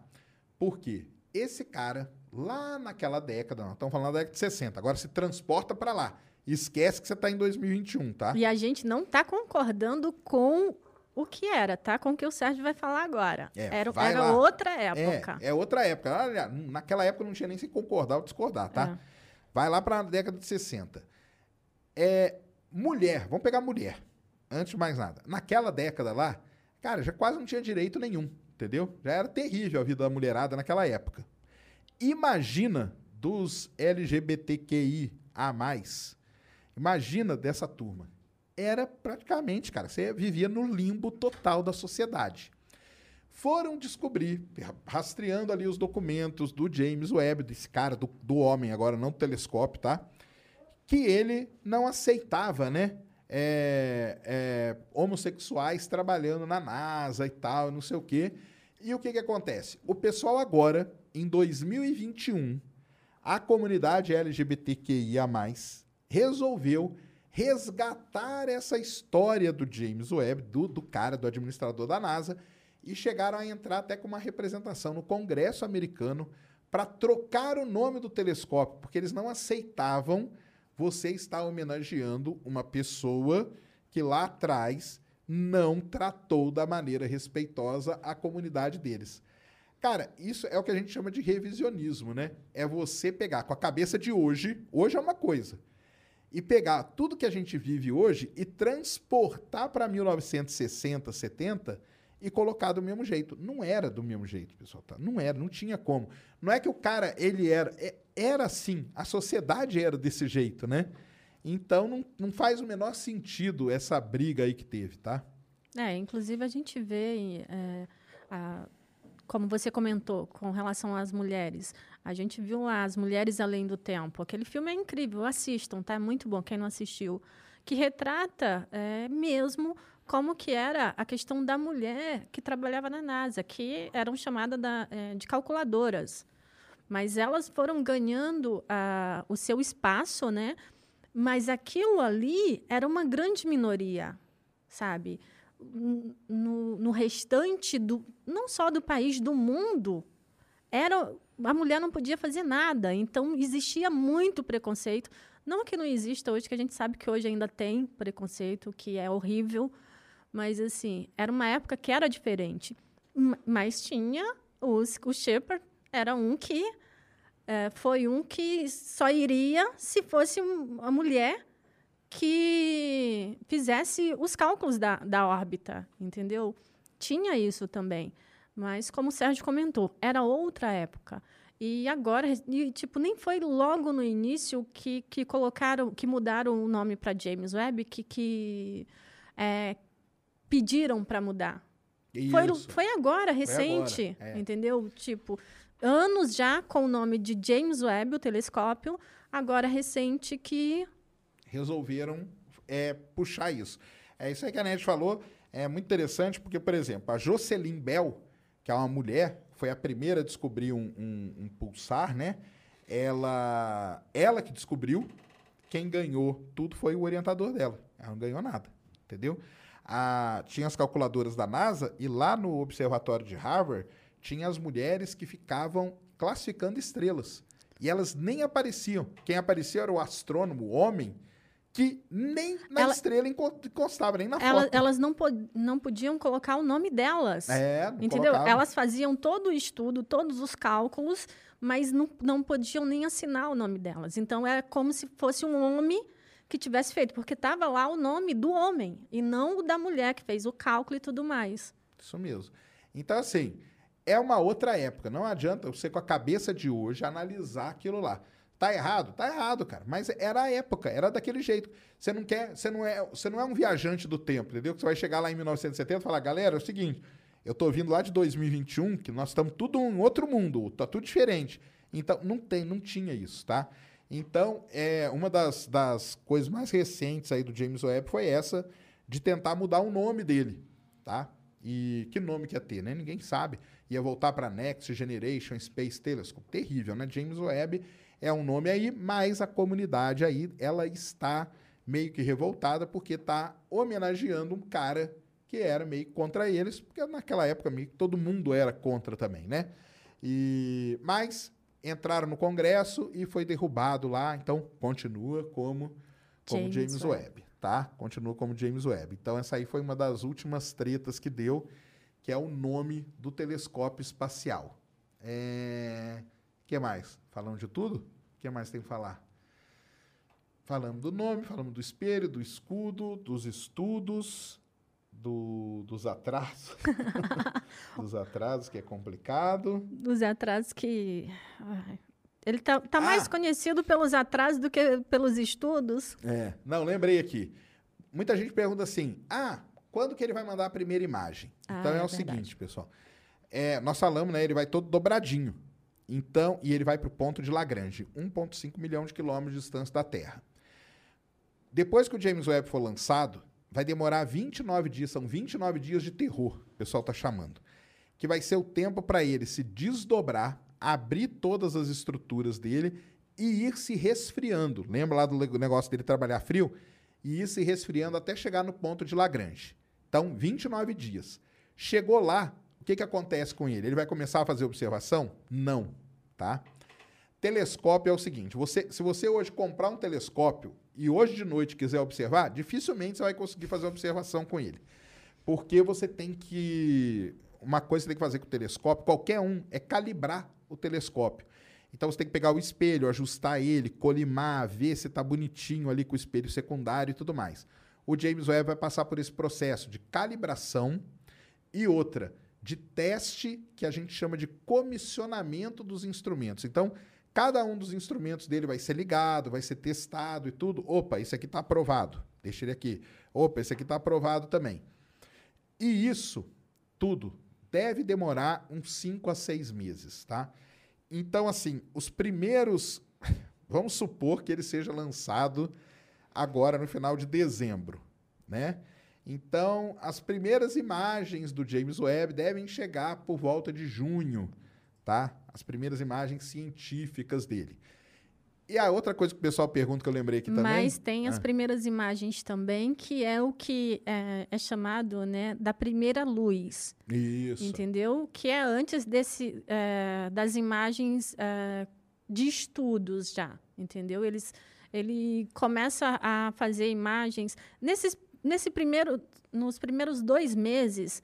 Eles, ele já faz essas imagens que seriam imagens de teste, que, que é o que é chamado de primeira luz do telescópio, né? Que são as primeiras imagens, para poder ver exatamente nessa parte de calibrar o, telescópio, né? De colimação e Isso. tudo mais. Isso aí. Aí o pessoal pergunta bem o que, que vai ser a primeira coisa que ele vai fazer, né? Aí não tem, cara, porque ele vai fazer várias coisas. É, durante esses anos todos, tiveram vários e vários congressos aí pelo mundo afora, aonde o pessoal foi delimitando os primeiros alvos, os primeiros estudos do James Webb em todas essas áreas que nós falamos. Então, tem a galera lá reunida que estuda a galáxia. Aí tem uma lista de, das pessoas que vão usar o James Webb primeiro. Tem a galera dos exoplanetas, tem lá a lista do que eles vão fazer. Tem a galera dos planetas, tem a galera de anã marrom, tem a turma de primeiras estrelas, tem a turma de aglomerado estelar. Então, você tem várias coisas que vão ser meio feitas ao mesmo tempo. Não tem assim, ah, isso aqui vai ser a primeira coisa que ele vai fazer e o resto não. Então, ele vai fazendo à medida que ele for conseguindo ser apontado, à medida que as coisas forem. É, o. Quem é que teve aqui? O Cássio, né? O Cássio teve aqui e explicou esse negócio de telescópio, como é complicado a pessoa que cuida dessa, de toda essa programação, da sequência que o telescópio vai fazer. Então, hoje eu posso falar para você que ele vai observar primeiro uma estrela. Chega lá na hora, não, por causa da programação dele, passa outra coisa Não, na frente. e outra coisa, tem também a questão de tipo uma super descoberta. Alguém faz uma descoberta incrível e precisa de estudo agora. Entendeu? Isso então, fura a fila. é, aí, Isso aí. vai lá para frente e vamos ver o seu porque você É isso aí. Então não tem assim uma primeira, primeiríssima coisa. São várias coisas que vão acontecer meio que simultaneamente e essa fila ela pode ir mudando de acordo com vários fatores, tá? Então é isso que vai acontecer com o James Webb se ele for lançado agora em dezembro, né? Porque pode ser que não. a gente ri. Eu tô rindo, mas é de nervoso. É, a gente ri porque não tem mais o que fazer. cara. eu já falei e eu falo para todo mundo, a, a ciência e a parte racional ela vai até um certo ponto. É. Agora, cara, é levar, passar ali na Amazônia, pegar ali uns pajé, um de cada, um de cada tribo, entendeu? Jogar ali dentro, pegar as mães de santo, pegar uns padres, umas benzedeiras, tudo. Vamos, vamos tudo, entendeu? Vamos tudo para lá, lá na Rússia. Eu estava falando até ontem isso. O, aquele padre da igreja ortodoxa vai lá e dá uma benzida nos sóios, né? Sim. Por isso que os sóios nunca dá problema, tá, tá aí. Não, e sobe com qualquer, com qualquer tempo, não tem essa. Sobe benzido pelo cara da, que traz ele também, cara. Traz o cara É. da igreja ortodoxa também, traz todo mundo, cara. Porque agora é só assim, cara. É só. Não tem, já passou, entendeu? É, é, é assim, você tá perdendo de 2 a, 2 a 0, 47 do segundo tempo. Não tem mais tática. Se entendeu? tu, fosse, se tu não fosse cético, tu ia acreditar que tinha uma Tem mandinga uma aí, mandinga, né? com certeza, tem um trabalho. Tem um trabalho feito aí. No, colocar o nome do James Webb na encruzilhada, entendeu? É Só o pode. pessoal que pediu para mudar o nome do James Webb. Exatamente. ah, é? Então não vai subir. Não vai subir. Então, tá, tá nessa aí. Vamos aguardar, né? Esperamos que. Comentem aí, né? Deixem aí nos comentários, né? O que, que vocês acham que vai acontecer com o James Webb, quando que ele vai. Façam um bolão aí. Se ele vai em dezembro, se ele vai em janeiro, se ele não vai, o que, que vai acontecer. Estamos aí na expectativa, né? É. Eu espero que, assim, independente de ir agora em dezembro ou ir em janeiro, é como eu falo sempre, o importante é que ele suba perfeito. Não adianta querer se apressar. Se apressar. 14 anos. 14 anos nem tem mais o que apressar, né? Mas, assim, tem que ser perfeito, gente. Não, não tem como. Ah, Já esperamos até agora, a gente espera mais um pouco. Essa é a realidade. Exatamente. É isso aí, esperamos que dê tudo certo com ele E estaremos lá, se tudo correr bem, dependendo do dia que for, do jeito que for, eu não sabe, mas muito provavelmente estaremos lá transmitindo. É, vão ter lives aí para toda a, a, a, live da NASA já está até marcada lá no Space Today também já está marcada a live. É, estamos indo para Guiana para ver se a gente consegue registrar aí imagens inéditas desse lançamento, que também é um caso à parte, mas aí vocês vão saber só depois, porque é tudo complicado, não tem como ir, não tem como entrar, não tem como chegar, não tem como fazer, é tudo tudo é complicado, tudo. Com James Webb nada é fácil. Nada é fácil, nada, nada, nada, nada. E, então vão ter as lives aí, acompanhe, porque é aquilo que eu falo, momento histórico. É, ah, uma coisa que nós não falamos, o James Webb é, será, o dia que ele for lançado, o objeto mais caro, único, né, já colocado no espaço pelo ser humano. Porque, tudo bem, estação espacial, você somar tudo ali, vai dar mais. Mas ela foi colocada aos poucos. Nenhum objeto tão caro assim foi para o espaço na história.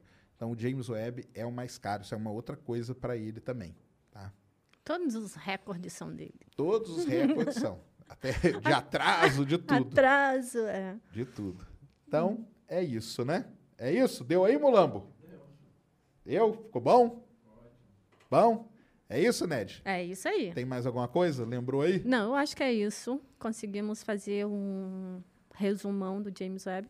E qualquer coisa tem vários vídeos. Só no meu canal, ontem fiz a contagem, 72 vídeos do James Webb.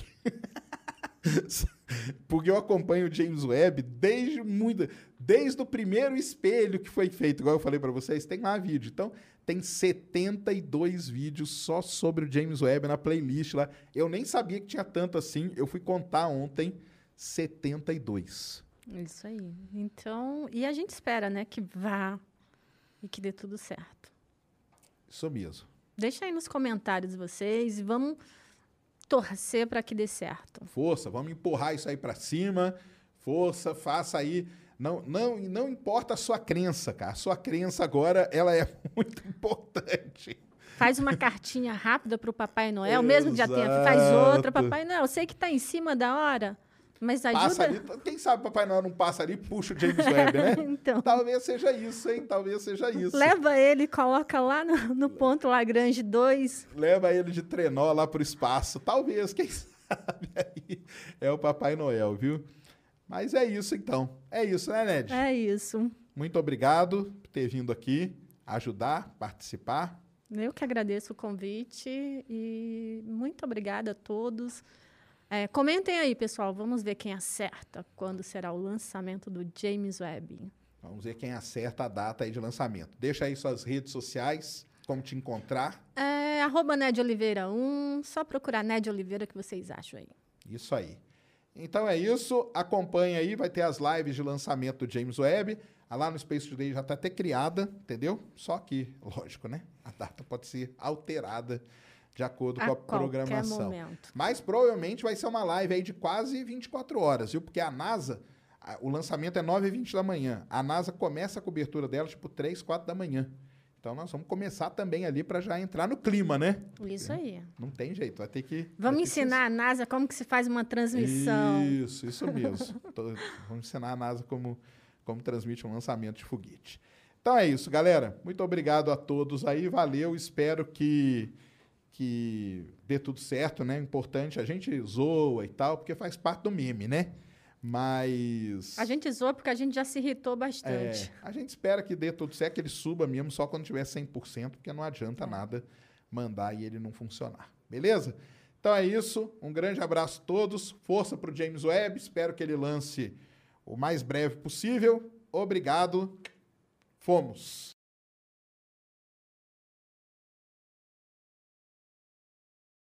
Lucky Land Casino asking people what's the weirdest place you've gotten lucky? Lucky? In line at the deli, I guess? Aha, in my dentist's office. More than once, actually. Do I have to say? Yes, you do. In the car before my kids' PTA meeting. Really? Yes. Excuse me, what's the weirdest place you've gotten lucky? I never win and tell. Well, there you have it. You can get lucky anywhere playing at LuckyLandSlots.com. Play for free right now. Are you feeling lucky? No purchase necessary. Void where prohibited by law. 18 plus. Terms and conditions apply. See website for details.